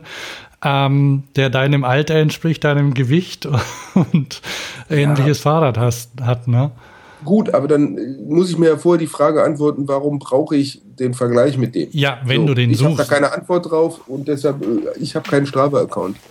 Und äh, also. Aber es äh, gibt doch, es gibt doch viel, viel also wenn ich das so von, von Rennradfahrenden Bekannten mitbekommen habe, die gibt so Hobbyrennen, die, die haben nichts mit, äh, ich weiß nicht, wer die veranstaltet. Also da, da kannst du auch mit Scheibenbremsen mitfahren. Ja, ja, also da gibt es relativ viel bei diesen Jedermann-Rennen und so. Die kommen, dann nicht genau, mit den, ja. die, kommen, die kommen dann nicht mit den UCI-Messschiebern und Schieblehren und gucken, mhm. ob irgendwie jedes Rohr auch das, das, nur das zulässige Tropfenverhältnis bla bla bla hat. Das ist gar keine Frage. Äh, nur nach oben raus irgendwann irgendwann kommt die UCI ins Spiel. Hm, so. Okay. Und äh, das ist, äh, ja, aber da kann ja jeder Hersteller für sich entscheiden und jeder Kunde kann ja dann oder jeder Rennradfahrer kann ja auch entscheiden, will ich irgendwie UCI-Material haben oder fahre ich irgendwas anderes? Und was wir feststellen, und dann sind wir ja wieder bei, bei Thomas, dass viele Leute Rennlenker nicht mehr nur irgendwie mit Profi-Radsport assoziieren, sondern einfach unglaublich viele Schattierungen da entstehen. Und das finde ich auch super spannend. Also ist sicherlich ein Trend, dieser ganze, dann im, aus dem Englischen dieses Gravel Grinding, Gravel Racer, also nicht Crossräder, sondern ich sag mal einfach Schotterpisten, taugliche Rennräder. Super spannend. Also wenn man auch mal da so seinen Blick für schärft, wie viel solcher Forst- und Landwirtschaftsstraßen es gibt, wenn man da mal anfängt, so äh, den, den, den, den Scanner darauf zu, zu, zu einzustellen, dann ergeben sich da unglaubliche neue Möglichkeiten und das ist ja auch ein Motor. Also viele Leute kennen ja ihr Heimatterrain mit dem Rennrad in- und auswendig und plötzlich, wenn sie sich so ein Rad kaufen, kommt ein völlig neues Streckennetz direkt vor der Haustür, hoher Abenteuerwert, viel Brutto für Netto, wenig Anfahrtszeit und direkt irgendwie Abenteuer. Ähm, und die Gefahr Super. von dem Auto umgenietet werden zu werden ist relativ gering dann auch. Also und da kann man einfach auch mal dann drauffahren mit so einem Reifen und braucht keine Angst zu haben, dass man sich einen Platten holt oder sich überschlägt irgendwie und und sich sich massiv wehtut dauernd in den Bandscheiben diese diese Schläge. Das ist da kann man den Komfort ja skalieren, wie man will. Also äh, das endet damit, dass man so eine Forst Highway mit einem Fatbike langfährt oder mit einem Fully, wenn man maximalen Komfort haben will und jeder kann da so seinen Punkt finden. Vor ein paar Jahren war es halt noch so, du hattest deinen Punkt, aber es gab nicht die Räder dazu. Und dann bist du zu irgendeinem Rahmenbauer gegangen, hast du für ein Heidengeld sowas bauen lassen müssen. Und heute gibt es unglaublich viele Schattierungen und, und, und Zwischenkonzepte und du musst eigentlich nur noch entweder alleine deine Bedürfnisse in Technik übersetzen oder durch einen Fachhändler dir einfach helfen lassen. Ist doch super. Und die Rahmenbauer gibt es aber auch noch. Ja, klar. Ist ja auch stark im Kommen. Also das ist ja auch so in der Nische, das ist ja ähnlich wie bei den Brauereien. Also wir reden einerseits darüber, dass die Größten der Welt fusionieren und umgekehrt äh, können wir stundenlang schwadronieren über irgendwie kleine äh, Craft-Bierbrauereien. Äh, und so ist es beim, beim, im Fahrradbereich ja auch ähnlich. Da gibt es die Großen und die PON-Gruppe kauft noch was dazu und die ZTG und Ex, ähm, Excel oder so vergrößern sich und auf der anderen Seite kommen kleine Rahmenbaufirmen irgendwie, äh, ploppt man die Oberfläche. Das ist ja auch ein großer Vorteil von, diesem, von diesem Internet. Ja, dass auf einmal ja. irgendwie Firmen, die in Kanada sitzen, die ganze Welt als Markt haben, weil sie über den Hub Internet einfach für jeden erreichbar sind. Also ganz viele Firmen von spannendem Zeug, in der ganzen Bikepacking-Szene, ja, die gäbe es ohne Internet nicht. So, super. Ist doch toll. Da fällt mir noch was ein, das habe ich dir, Thomas, glaube ich, in der letzten Folge oder in der vorletzten auch schon erzählt. Ähm, was ist auch, ähm, was auch eine, ähm, eine Sache ist, die, die das Neue bringt, ist äh, Kickstarter zum Beispiel, wo du, wo du erstmal sehen kannst, ob Leute was überhaupt wollen. Und da gab es zum Beispiel so ein, ähm, da ist vor einer Weile, äh, oder, oder es hilft dann, hilft dann Firmen, was äh, ähm, Fahrräder, die sie planen, zu finanzieren, indem sie quasi vor, vorfinanziert werden. Und da gab es dieses, ähm, wie hieß denn das? Fast. Ähm, Was ich so hässlich fand. Dieses Faltrad, dieses schreckliche? Nein, nein, nein, nicht das Faltrad. Ja, das findet ihr beide hässlich wahrscheinlich, aber ich finde es hübsch. ähm, Warte mal, ich hab's, ich hab's. Äh, hab dieses E-Bike-Ding? Nein, das war ähm, Fast Forward. Von den Hessen sind das, glaube ich. Das ist ein ähm, so ein Low-Fat, ähm, hat der Ach so, Arne der, von nee, euch das mal genannt. Ne? So ein ähm, 27,5 Plus, ja. Schrägstrich 29 aus Stahl. Ach, du meinst das Last, von Last. Glaube, wenn, ja. Ja, wenn, das, wenn das Last heißt, nee, ja. Den, also, da, wo ich den Typen mal vor 20 Jahren oder so getroffen habe, das finde ich okay. Genau. Der, ja, der, der, ist ja auch tüchtig dabei seit 20 Jahren. Ja, die sind so in der Gravity-Szene sind, die, sind die drin. Ne? Und die haben jetzt, weil es eben, weil eben gar so viel mit Reifen, Formaten und Größen und Breiten experimentiert wird, haben sie jetzt ähm, eine, eine Kickstarter-Aktion gestartet äh, für, ein, für einen Stahlrahmen mit ähm, 650 plus oder 29 Zoll Rädern ja. drin und das ähm, mit Downhill, also mit, mit, mit moderner Geometrie, was zum ja, wo, wo, man, wo man so drin sitzt wie in so einem ähm, vollgefederten Rad, aber die ja, noch so ein Hardtail-Gefühl hat. Und da hilft Kickstarter, indem sie sehen, okay, da gibt's, ähm, die haben jetzt 130, 150 Unterstützer haben sie gefunden. Ich kenne ich kenn drei, die einen Rahmen da oder ein Rad geschossen haben. Ja? Ja, ist, ist gut. Also finde ich doch auch spannend, wenn da einfach äh, über solche Wege und was ja, die zum Beispiel gemacht haben, die hatten dann irgendwie zwei oder drei Testräder und dann haben sie so, so Demo-Days gemacht. Und dann haben sie, sind sie, haben sie Leute eingeladen und sind mit einem Bus da in den Wald gefahren und dann konnten die fahren, konnten sie vorher schon ausprobieren. Also das ist was, was es, weil, weil es oft so, ähm, weil diese, diese Internetplattformen ja manchmal so entfernt sind. Aber da ist es was, da, das, da spielt es dann zusammen. Die sind eh schon in der Szene und dann nutzen sie die Plattform zur Finanzierung und um das bekannt zu machen und haben aber gleichzeitig noch so, so einen direkten Kontakt zu den Leuten. Das finde ich ganz gut. Leider war ich da zu spät dran und konnte nicht mehr hin. Ich finde das, finde ich super. Zeigt doch, ähm, ist wieder eine andere Spielart, wie Leute zu ihrem idealen Rat kommen können. Und, und natürlich sind die Geschmäcker verschieden. Und ja, natürlich, aber ich muss ja nicht. Ja, klar, aber es gibt ja, ja das ist ja das Schöne, das ist ja, das ist ja. das Schöne auch, du kannst dir ja auch irgendwelche verschnörkelten, ziselierten ähm, Custom-Bikes bauen lassen, wenn du das magst, ist ja okay, ne? Mhm. Und in dem Fall, also die sind, die, die bereiten gerade die Produktion vor, anders als bei vielen anderen Kickstarter-Sachen, dauert das wohl nicht, nicht lang, bis, bis man da sein Rad bekommt. Zum Frühjahr sind sie fertig, haben sie gesagt, und sind noch guter Dinge. Und ich meine, äh, das, das kriegen die auch hin. Ähm, und da finde ich das okay. Und dann haben sie die, die haben sie erstmal verkauft. Ich weiß nicht, wie viel sie da an Kickstarter abgeben müssen, aber die haben auch einen fairen Preis. Und das ist eine, eine coole Sache. Und da, da gab es ja einige dieses Jahr, also äh, Projekte, die bei, die bei Kickstarter erfolgreich waren und mhm. durchgehalten haben auch. Es ist immer ganz interessant zu gucken, wie weit, weil Ideen zu haben und sie dann weiterzuführen und dann daraus tatsächlich ein längerfristiges Geschäft abzuleiten, das war schon früher nicht einfach und über Kickstarter wird es ein bisschen mehr oder öffentlich präsenter, aber ähm, es bleibt trotzdem spannend. Spannend, wir, wir haben schon zwei Stunden, glaube ja, ich. ich ne? weiß, aber ich will nur einen Satz dazu sagen. Ich Unbedingt. finde, dass, dass wir, weil du sagst, ein längerfristiges Geschäft, genau das ist für mich so ein Old Economy Anspruch an sowas. Das ist sowas, man hat mal eine Fabrik und macht jetzt öfter. Ich finde Kickstarter auch total spannend, einfach um aus dieser, ich habe eine Idee für Stückzahl 1, es für mich selber zu machen, ist unmöglich. Ich gucke mal, ob ich ein paar Gleichgesinnte wie so ein Produktflashmob. Einfach zu sagen, ey, kommt ja. mal zusammen, hier einmal treffen wir uns, wir haben jetzt auf das Bock. Äh, und der Anspruch, dass da mehr raus werden muss, den hätte ich erstmal gar nicht.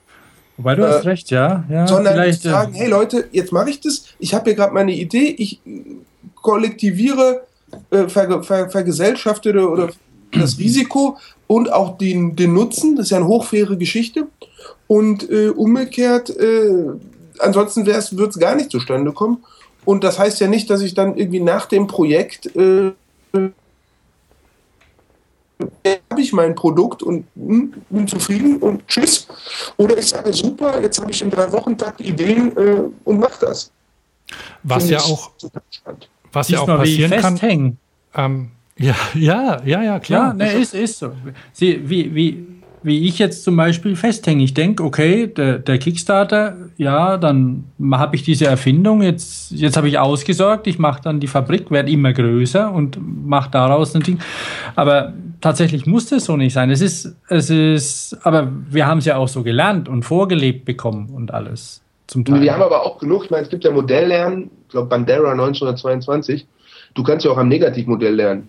Also du kannst ja auch sagen, guck mal, das ist scheiße gelaufen. Und wir halten uns natürlich bei sowas immer an diesen positiven, guck mal, Erfolgsgeschichten aus. Aber wir wissen ja auch, wie viele Firmen einfach, vielleicht hätten sie es mit einer Idee sein lassen sollen ja, und mit ihrer Diversifizierung und, und äh, über alle vertikal und horizontal äh, und Vertriebswege, Multichannel und schlag mich tot. Da sind ja so viele Entscheidungsästelungen im Entscheidungsbaum, wo du Fehler machen kannst. Vielleicht hätten sie einfach wie mancher Musiker, One Hit Wonder, ein geiles Lied gemacht und mit schmaler Flamme ein Leben davon finanziert. Ja, ähm, vielleicht ist es gut, wenn, wenn er nicht noch drei Platten hinterher schiebt, die dann irgendwie Mittelmaß sind. Thomas, du hast doch erzählt von dem Origami-Kajak, mhm. das mhm. Äh, ein, ja, so ein Faltboothersteller jetzt übernommen hat, oder? Ja, ja hat es, hat es im Programm, mir fällt jetzt der Name nicht ein. Also das heißt, bei Kickstarter, glaube ich, nicht durchgekommen? Nein, nein, ist durchgekommen. Oder ist durch? Oder weiß nicht. Auf jeden Fall, auf jeden Fall gibt's das jetzt, ist das jetzt im Programm von dem, von dem größeren Hersteller einfach mit drin. Die haben das übernommen, haben ja. wahrscheinlich auch mehr, mehr Vertriebsmöglichkeiten. Und vielleicht kann der Typ, der es erfunden hat, jetzt mehr paddeln oder hat andere Ideen. Ja, kann ja sein, dass er jetzt äh, ja. was anderes baut. Also der war, der war. Erinnerst du dich an das zufällig, Gunnar? Ich hab's nicht. Ich bin nicht so ein Kickstarter-Verfolger, muss ich also, ganz offen sagen. Naja, und wenn du, wenn du ähm. dich vielleicht nicht so für Kajaks interessierst, also das war ähm, der, das war ein, ein Kajak aus, ähm, kennst du diese, das sind diese, diese so, so wie so ein Well-Kunststoff, der mhm. manchmal für Verpackungen auch verwendet ja. wird oder so. Oder so Mappen, so Sammelmappen teilweise. Äh, genau. Äh, das war so, das war so ein so Sandwich. Mhm. Und ähm, da konntest du, das hatte ein Format von so einer großen, ähm, so, eine, so eine, wie so eine Kunstmappe. Ähm, und ähm, oder ein, Tapeziertisch, ein leichter Tapeziertisch, faltest auseinander, hast ein Boot in wenigen Minuten. Und das war relativ erfolgreich. Hat, äh, der hat es dann auch äh, hinbekommen, das in größerem Maß zu fertigen und hat auch gehalten. Und das gibt es, ich glaube, der, der Gründer hat sich da, glaube ich, rausgezogen, was ja dem entspricht, was du sagst. Der macht dann was anderes, ne? Finde ich okay. Ja. Also, wenn ich mal, wir wollen ja ein bisschen auch zum Ende kommen, wenn man, wenn ich habe noch, ich habe, ich habe eine Sache noch zum Thema Kickstarter. Das wollte ich noch sagen, was nämlich dieses Jahr oder ähm, ja dieses Jahr auch noch kam. Man kann damit auch, weil wir sind ja hier in, wir, wir in den Medien, man kann auch Bücher damit finanzieren. Ja. Und, Platten und Filme. Und Platten und Filme, ja. Also es ist nicht mehr so Hardware, aber das ist eigentlich auch eine, eine ganz gute Art, so auch ähm, Journalismus zu finanzieren. Der Carlton Reed zum Beispiel hat jetzt schon sein, sein zweites Buch über Kickstarter finanziert und da, ähm, der schreibt über den Bike Boom und da hat er, ähm, glaube ich, 7000 Pfund eingenommen und ja, da kann er seine, seine Reisekosten und die Recherche davon bezahlen und dann ähm, kriege ich im, weiß ich nicht, im Mai oder so, ich weiß nicht genau wann, kriege ich dann das Buch. Als E-Book habe ich es, glaube ich, bestellt. Und ja. jetzt gerade eben haben zwei, ähm, zwei Deutsche, weiß gar nicht woher. Der Erik. Das, das, du meinst das Cargo-Bike? Ja. Ja, ja. Aus Heidelberg sofort, oder so. Äh, Oder? Nee, Erik ist jetzt in Leipzig. Erik war mal Praktikant beim PDF. Aha. Ähm, und ähm, ja, ja, fand ich auch. Habe ich natürlich auch sofort irgendwie. Äh, das war jetzt nicht bei Kickstarter, aber bei irgendeiner. So das war das Deutsche. Start Next heißen ja, die, ja. Super, ist doch toll. Ja. Also finde ich. Äh, ich finde nur was. Diese ganzen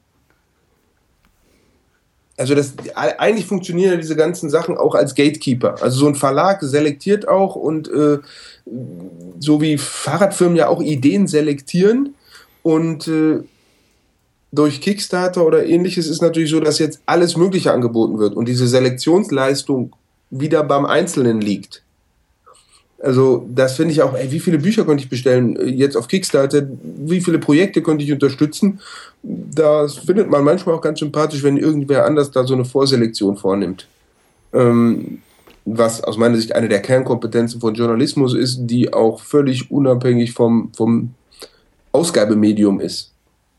Ähm, das ist das, womit Journalisten Geld verdienen. Und zu so Recht. zum Beispiel auch Radiosendungen mit Moderatoren, unabhängig von, ähm, von na, äh, wie heißt denn nicht ähm, Spotify. Ja. ja, genau. Spotify ja, ist schwierig. Diese Algorithmusgeschichte, die auch ganz spannend ist. Ähm, also das sind ja konkurrierende Systeme. Da sind wir wieder in diesem Zeitalter Hybrid analog. Die können ja. aber auch zusammenwirken. Also das ja, kann, also man, man kann jetzt nicht sagen, dass das eine gut und das andere schlecht ist. Also ähm, ich, bin, ich, ich bin, ich, ich, ich, wenn also für, um das Wort zu gebrauchen, zum Beispiel Kuratierung ist ein wichtiges Gut. Also da gibt es auch, also wenn, wenn, wenn Leute, kann ein Verlag sein oder andere, andere ähm, Institutionen oder Einzelleute, die eben, die eben Interessantes oder Gutes äh, Qualität zusammentragen, die ich dann ähm, und, und mir die Arbeit abnehmen. Und das kann über einen Algorithmus geschehen oder es können Leute von Hand machen. Das, oder die können es kombinieren. Und wenn ich jetzt bei, bei Start Next oder sowas finde und die Leute scheinen mir, vielleicht weiß ich jetzt zum Beispiel bei dem Erik, da wusste ich jetzt gar nicht, dass äh, du den kennst. Und ich kriege sowas mit und ich habe dann so die, die Verbindung und ich traue dem das zu, dass der da ein interessantes Buch schreibt. Dann finde ich das okay. Wenn er jetzt regelmäßig in der Zeitschrift Artikel veröffentlicht, zum Beispiel, oder, oder online, die ich auch kenne, ist das Gleiche. Ja, natürlich. Also das sind ja, ich meine, das sind am Ende sind es Kontrollheuristiken und äh, beide sind was wert. Also ich finde dieses Amazon, andere haben die das gekauft haben, haben auch gekauft, finde ich eine sehr oftmals eine sehr inspirierende, gerade für so wenn du irgendwas kaufst und dann braucht man noch so Adapter oder so, so, so ja. drumherum Zubehör, finde ich es sehr extrem cool zu sehen, was die Leute so gekauft haben. Das äh, schützt einen davor, dass man, wenn man das Zeug nächsten Montag benutzen will, dann ist Montag aufmacht und sagt, scheiße, jetzt bräuchte ich noch einen Adapter. So, ähm, und umgekehrt ist es in, in, in, einem Geschäft auch manchmal gut, wenn ein Mensch vor einem steht und irgendwie was ja. sagt. Also beides Systeme, die sich nur, also es sind ja nur für die Akteure im Umbruch. Für uns als Kunden sind sie ja, ist ja eigentlich viel auch Gewinn erstmal. Aber wie gesagt, wenn, wenn, wenn das Fahrradjahr 2015 ein Wein wäre, dann würde ich von einer wirklich guten, guten Saison reden. Das wird ein guter Wein. Also viele spannende Themen, viel positive Vorzeichen beim Fahrrad, spannende Technik, kulturell spannend, politisch spannend, was in Bewegung. Also ich habe, um, wenn ich jetzt auch so in 16 rüber gucke, eigentlich freue ich mich auf das nächste Fahrradjahr. Dann auch ja, äh, beim, ja. beim Wein, ich, ich bin ja aus der Bierszene, bin ich ja leider raus und in die Weinszene finde ich gar nicht so richtig rein. Aber ich habe zum Beispiel mitbekommen, dass beim Wein ähm, nicht mehr das Gebot gilt beim Weißwein zum Beispiel so trocken wie möglich. Ne? Also da, da scheint man auch zu diversifizieren. Da, da scheint so zu sein, dass es auch nicht mehr, nicht mehr eine Regel gibt, an die man sich äh, festhalten muss, sondern dass es äh, ja, da werden auch das, die das, Kühe das Meer, gen, bitte? Da werden auch die heiligen Kühe geschlachtet. Also gute Weine müssen nicht zwingend Korken haben. Also du kannst auch echt Ach, stimmt. Und Weine ausgeben, die Drehverschluss haben, war vor ein paar Jahren noch totaler No-Go. Also es ist vielleicht so wie die Reifenbreite beim Rennrad, ja, wo auch ein paar Jahre, vor ein paar Jahren noch totaler No-Go war und mittlerweile auch super Räder breitere Reifen haben dürfen. Also da ist, es bleibt spannend. Und was ich gehört habe, auch bei äh, Alkohol noch mal kurz Whisky, wo ich nichts mit anfangen kann, aber da zählt nicht mehr das Alter. Der muss nicht mehr gelagert werden. Muss der einfach nur schmecken oder was? Ja, also, ja, das ist ja sowieso so. Das andere ist ja wie so Musikermucke. Ja, natürlich irgendwie, ich, also ich mag gerne, wenn ich beim Overnighter unterwegs bin mit Kumpels oder so am Lagerfeuer noch einen guten Whisky. Und äh, also ich gucke erstmal, ob er schmeckt und danach äh, lasse ich mir sagen, wie er heißt und wie alt er ist. Ja. Aber äh, natürlich mein Geschmack first, ja logisch. Mhm. Naja, und so ist es. Wow, also das könnte ja, könnte ja eigentlich glatten äh, ein Fazit sein, oder? Wenn ich jetzt nichts mehr sage, dann habe ich meinen Teil dazu beigetragen, dass es auch ein Fazit wird. Nee, Spaß beiseite. Also ähm, finde ich aber, trifft, trifft viel. Also so, wenn beim Whisky das Alter nicht mehr zählt, zählt beim Renner zum Beispiel diese UCI nicht mehr so wie früher. Mhm. Also das, dieses, die, dieses Aufweichen alter Grenzlinien, ach, das sollte man sich politisch auch zum ja. Vorbild nehmen. Und ja, genau. Und dann, oh, das gibt es das gibt's sogar in der Politik teilweise gerade, ne? Ja, hm, da und woanders werden die aber Grenzen da, wieder aufgebaut, ja. Nein, also aber, innerhalb der, äh, naja, sagen wir mal so zwischen über Parteigrenzen hinweg zum Beispiel ähm, Konsens oder, oder Verbindungen, die man teilweise nicht für möglich gehalten hat. Wodurch auch immer getrieben. ja, ja. ja. Aber da können wir jetzt, glaube ich, nicht mehr drauf eingehen, nee, oder? Aber ich möchte, möchte nochmal dieses, diese, diese Offenheit auch durch meine Vorfreude auf die, weil Offenheit gibt es ja auch bei Fahrradmessen und zum Beispiel auch das Verbrauchermessen, Endverbrauchermessen, nichts für, für Spacken oder Hobelverkäufer sind, sondern dass so eine, so eine Fahrradschau in Berlin eine tolle Messe ist. Und ähm, wo Publikum einfach so hin darf. Und wenn ich sie so direkt vergleiche mit der, mit der Velo Berlin, dass das schon unterschiedlich ist. Und ich bin da, ich habe mich, war erstmals auf der Fahrradschau dieses Jahr, das ist mir immer noch in Erinnerung, fand ich sehr angenehm, die Messe. Und ich bin gespannt, was sich da tut, auch auf der Eurobike, die ja schon sehr anstrengend ist auch. Ja, Eurobike ist eine Businessmesse. So, und das will sie auch sein, wobei sie jetzt zwei Publikumsteile kriegt. Also ich denke, diese Messen, Rosinen und Teig. Also ich finde, jetzt in Berlin zum Beispiel, ich finde, Berliner Fahrradshow ist kulturell super spannend. Aber wenn man mit vielen Händlern spricht, die Umsätze werden eher auf der Velo Berlin gemacht. Also da gehen dann die Leute hin, die einfach am nächsten Tag ein ganz durchschnittliches, normales Fahrrad kaufen und auf der Messe vorher gesucht haben. Also ich glaube, die beiden Messen zeigen doch auch, wie vielfältig Fahrrad sein kann, selbst ja. kalendarisch so nah beieinander und regional so nah beieinander und trotzdem funktionieren beide. Also ähm, finde ich. Sie werden ja jetzt wieder ein bisschen entzerrt nächstes Jahr. Ja, genau. Zumindest. Ähm, wir hatten ja dann dieses Jahr die Möglichkeit, beide Messen an einem Wochenende ja. zu, über, zu erleben. Und das ist natürlich ein, ein, ein echter Gegensatz gewesen. Und Gut, mit den, mit den Sachen, wie sich, wie, wie es auf einer Eurobike, auf einer, für Fachhändler und so weitergeht, mit den ganzen einzelnen ähm, Händlermessen der Hersteller, das werden wir nächstes Jahr besprechen. Nee, Riesenthema, aber ich sag mir, die Eurobike könnte zwei Wochen lang sein und trotzdem hätte ich keine Langeweile. Also, ähm, und Vielleicht entwickelt sie sich das so. Die Boot ist doch so lang, oder? Keine Ahnung, aber ich würde mal umgekehrt sagen, ich finde auch gerade noch Einsatz zur Eurobike. Auf einer guten Party sprichst du mit den Leuten, die da sind und nicht über die, die nicht da sind. So, und das finde ich ist für mich, Eurobike ist rappelvoll, da habe ich genug mit Leuten zu sprechen, da muss ich mir keine Gedanken darüber machen, ob vielleicht irgendwer nicht da ist. Also finde ich, diese Diskussion wird innerhalb der Branche viel zu heiß geführt. Das hast du auch gar nicht gemeint, glaube ich, Thomas, oder? Nee, nee, also. Ähm aber klar, fängt jetzt an, wenn dann Leute, wenn dann wieder eine größere, eine größere Ausstellung. Mir ist das auch egal. Ähm, man muss halt dann gucken, wo man die sonst findet. Dieses Jahr zum Beispiel hätte ich ganz bei, wäre ich beinahe zu so einem Specialized Test mhm. äh, Event hingefahren. Da musste ich dann leider arbeiten an dem Tag. Ja. Mist, oder? Mist.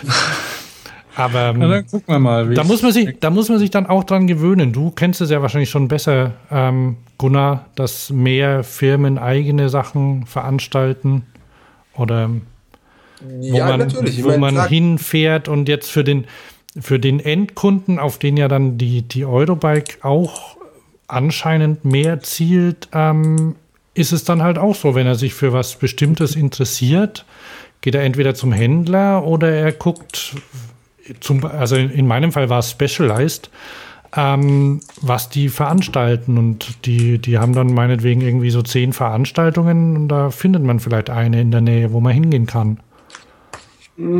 Ja, also das ist, also diesen, diesen Anspruch an irgendein Ding zu haben, das es alles umfasst. Ja Das kann man nicht am Computer haben, das kann man so nicht an sich, äh, an Menschen generell haben und das kann man auch nicht an, einer, an einem Messer oder an einem einzelnen Fahrradhersteller haben. Also, ähm, und insofern äh, muss man dann für sich abwägen, welche Termine relevant sind. Die Eurobike ist, und das wird sie auch auf lange Sicht hin, ein super Gradmesser sein dafür, was in der Fahrradwelt passiert. Es gibt daneben nochmal unter Subgradmesser, also wie, keine Ahnung, die Spezi, ja, die ist für ein bestimmtes Segment wichtiger als die Eurobike oder irgendwie eine NAPS in den USA ist für ein anderes Segment wichtiger als die Eurobike. Aber wenn so Erna P aus K wissen will, was beim Fahrrad passiert, dann ist Eurobike sicherlich the place to be und alle Händler, die von normalen Menschen leben, werden auf der Eurobike bestens versorgt und dann gehen sie zusätzlich noch zu ein, zwei Lieferantenveranstaltungen und dann haben sie mit drei Terminen irgendwie ihre nächste Saison schon sehr gut im Griff. Wenn davon die eigene Existenz dadurch finanziert ist, dann sind drei Termine doch völlig legitim. Also Journalisten haben es schwer. Die müssen teilweise ja wirklich ab Ende Mai irgendwie können die im Woche, wöchentlich ja. teilweise, es gibt da Wochenenden, wo drei Firmen an unterschiedlichen Orten irgendwie, also da musste ich schon ganz schön zerhacken teilweise. Oder auch einfach Auslassungen machen. Nicht einfach. Also, und brutto für netto auch immer ein schlechtes Verhältnis. Für zwei Stunden Präsentation und zwei Stunden Fahrradfahren, dann irgendwie vier Tage, zwei Tage unterwegs sein, dann ist es auch egal, das in tollem Umfeld zu tun. Das ist ein Job. Also irgendwann hast du genug Hotels gesehen und genug, warst du oft genug auf Mallorca oder in Andalusien, dann musst du da nicht nochmal für zwei Tage hin. Also, wie sieht's bei dir aus? Fängt jetzt die Familienzeit schon an? Äh, nee, jetzt um Viertel vor elf nicht mehr. Ähm, Nein, aber, aber jetzt nächste nö, Woche oder hast du noch Termine? Nee, Termine nichts mehr, aber ich rolle aus. Also ich, ich, ich mhm. mache so Montag, Dienstag, Mittwoch noch so ein bisschen einfach äh, Hausputz vor der kalendarischen nächsten Saison. Ähm, so, die ist ja schon lange am Köcheln bei uns, ähm, aber ja, weißt du, wie es so ist. Nochmal den Schreibtisch freiräumen, den inneren und den, den digitalen und den Clean Desk. So, und nochmal gucken, irgendwie den großen, was ist erledigt, was ist offen, was will man anders machen. Also, eigentlich wird das nochmal ganz drei Tage und dann ist uh. Stimmt. Montag, Dienstag, Mittwoch, Mittwoch gehen bei uns die Schulferien los. Ja, ja. Und sie fangen schon an. Und sie fangen schon am Montag an. Da hängt, da hängt das Gesochse schon zu Hause rum. Ja, dann kannst du ja mit denen mal Mountainbiken gehen. Temperaturen sind ja noch frühsommerlich. Na, wir haben schon besprochen, wir fahren in den Ferien nach Holland. Ähm, da hat nämlich. Papa äh, und ich. Jawohl, ah, der ah, ist noch okay. hier. Jawohl. Hm. Ähm, da hat nämlich, äh, theoretisch könnten wir auch rausgehen, also, aber da hat ein, da hat ein Holz äh, Indoor Mountainbike Park aufgemacht. Der Holländer. Ja, mit, mit, mit Foam Pit und ähm, Pump Track und allem. Aha. Da gehen wir also, hin. Klingt doch, klingt doch nach einer perfekten Beschäftigung. Ja, für die Ferien, ne? Ein, zweimal vielleicht. Mal sehen. okay. Ja, also so geht's so geht es also bei, bei dir dann Weihnachten weiter, Hans. Bei uns wird es auch ruhiger ab nächste Woche. Ich mache auch noch ein bisschen Putz im Büro und dann werden nochmal die, Vor die Vorsätze sortiert und mal gucken, was sich umsetzen lässt fürs nächste Jahr. Ja, ja, wir haben da ja heute ein paar Anregungen zu durchgeschickt. Auf genau. jeden Fall. Da muss ich mir ja fast mal die, die Sendung wieder anhören, ähm, damit ich mir das merken kann. Was war denn? Was waren denn da für gute Vorsätze? Wo, wo achte ich denn drauf? Ich habe, ähm, ich weiß nicht, ob du, ob du sanft und, sorg, sanft und sorgfältig mal gehört hast. Podcast Böhmi, Jan Böhmermann, Olli Schulz. Ja. Ähm, weil nämlich, was ich, was ich, was mir in Erinnerung geblieben hat, ich höre es nicht dauernd, ab und zu mal. Und aber weil der Olli Schulz hat gemeint, sag mal, hast du schon mal eine Sendung von uns angehört? Und dann hat er gemeint, nö, das ist ja wie wenn man da, dem, dem der eigenen Kacke hinterher guckt beim Spülen. Okay. Fand ich so als Bild ganz okay, andererseits gucken. Nee, als, als Bild würde ich mit sagen, rosa Hundewelpen, rosa Hundewelpen. Schneller an was anderes denken. Ähm, aber. Nein, nein, ich habe ich hab das schon mal gemacht, kann ich euch sagen. Ja, ja, und das ist nicht so. das Schlechteste, weil man kann ja mal was vergessen auch und man muss ja auch mal den, den Stuhl gucken, was denn so drin war. Das wird mir jetzt zu infantil.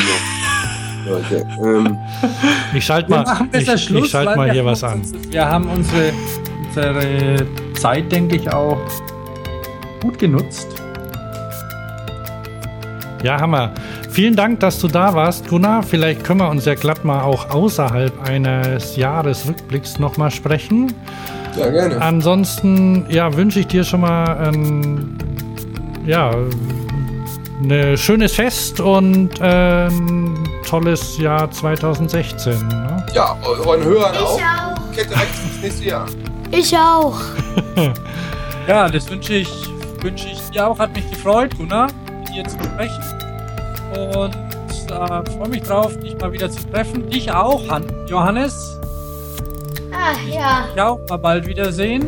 Und euch allen schöne Weihnachten. Ja.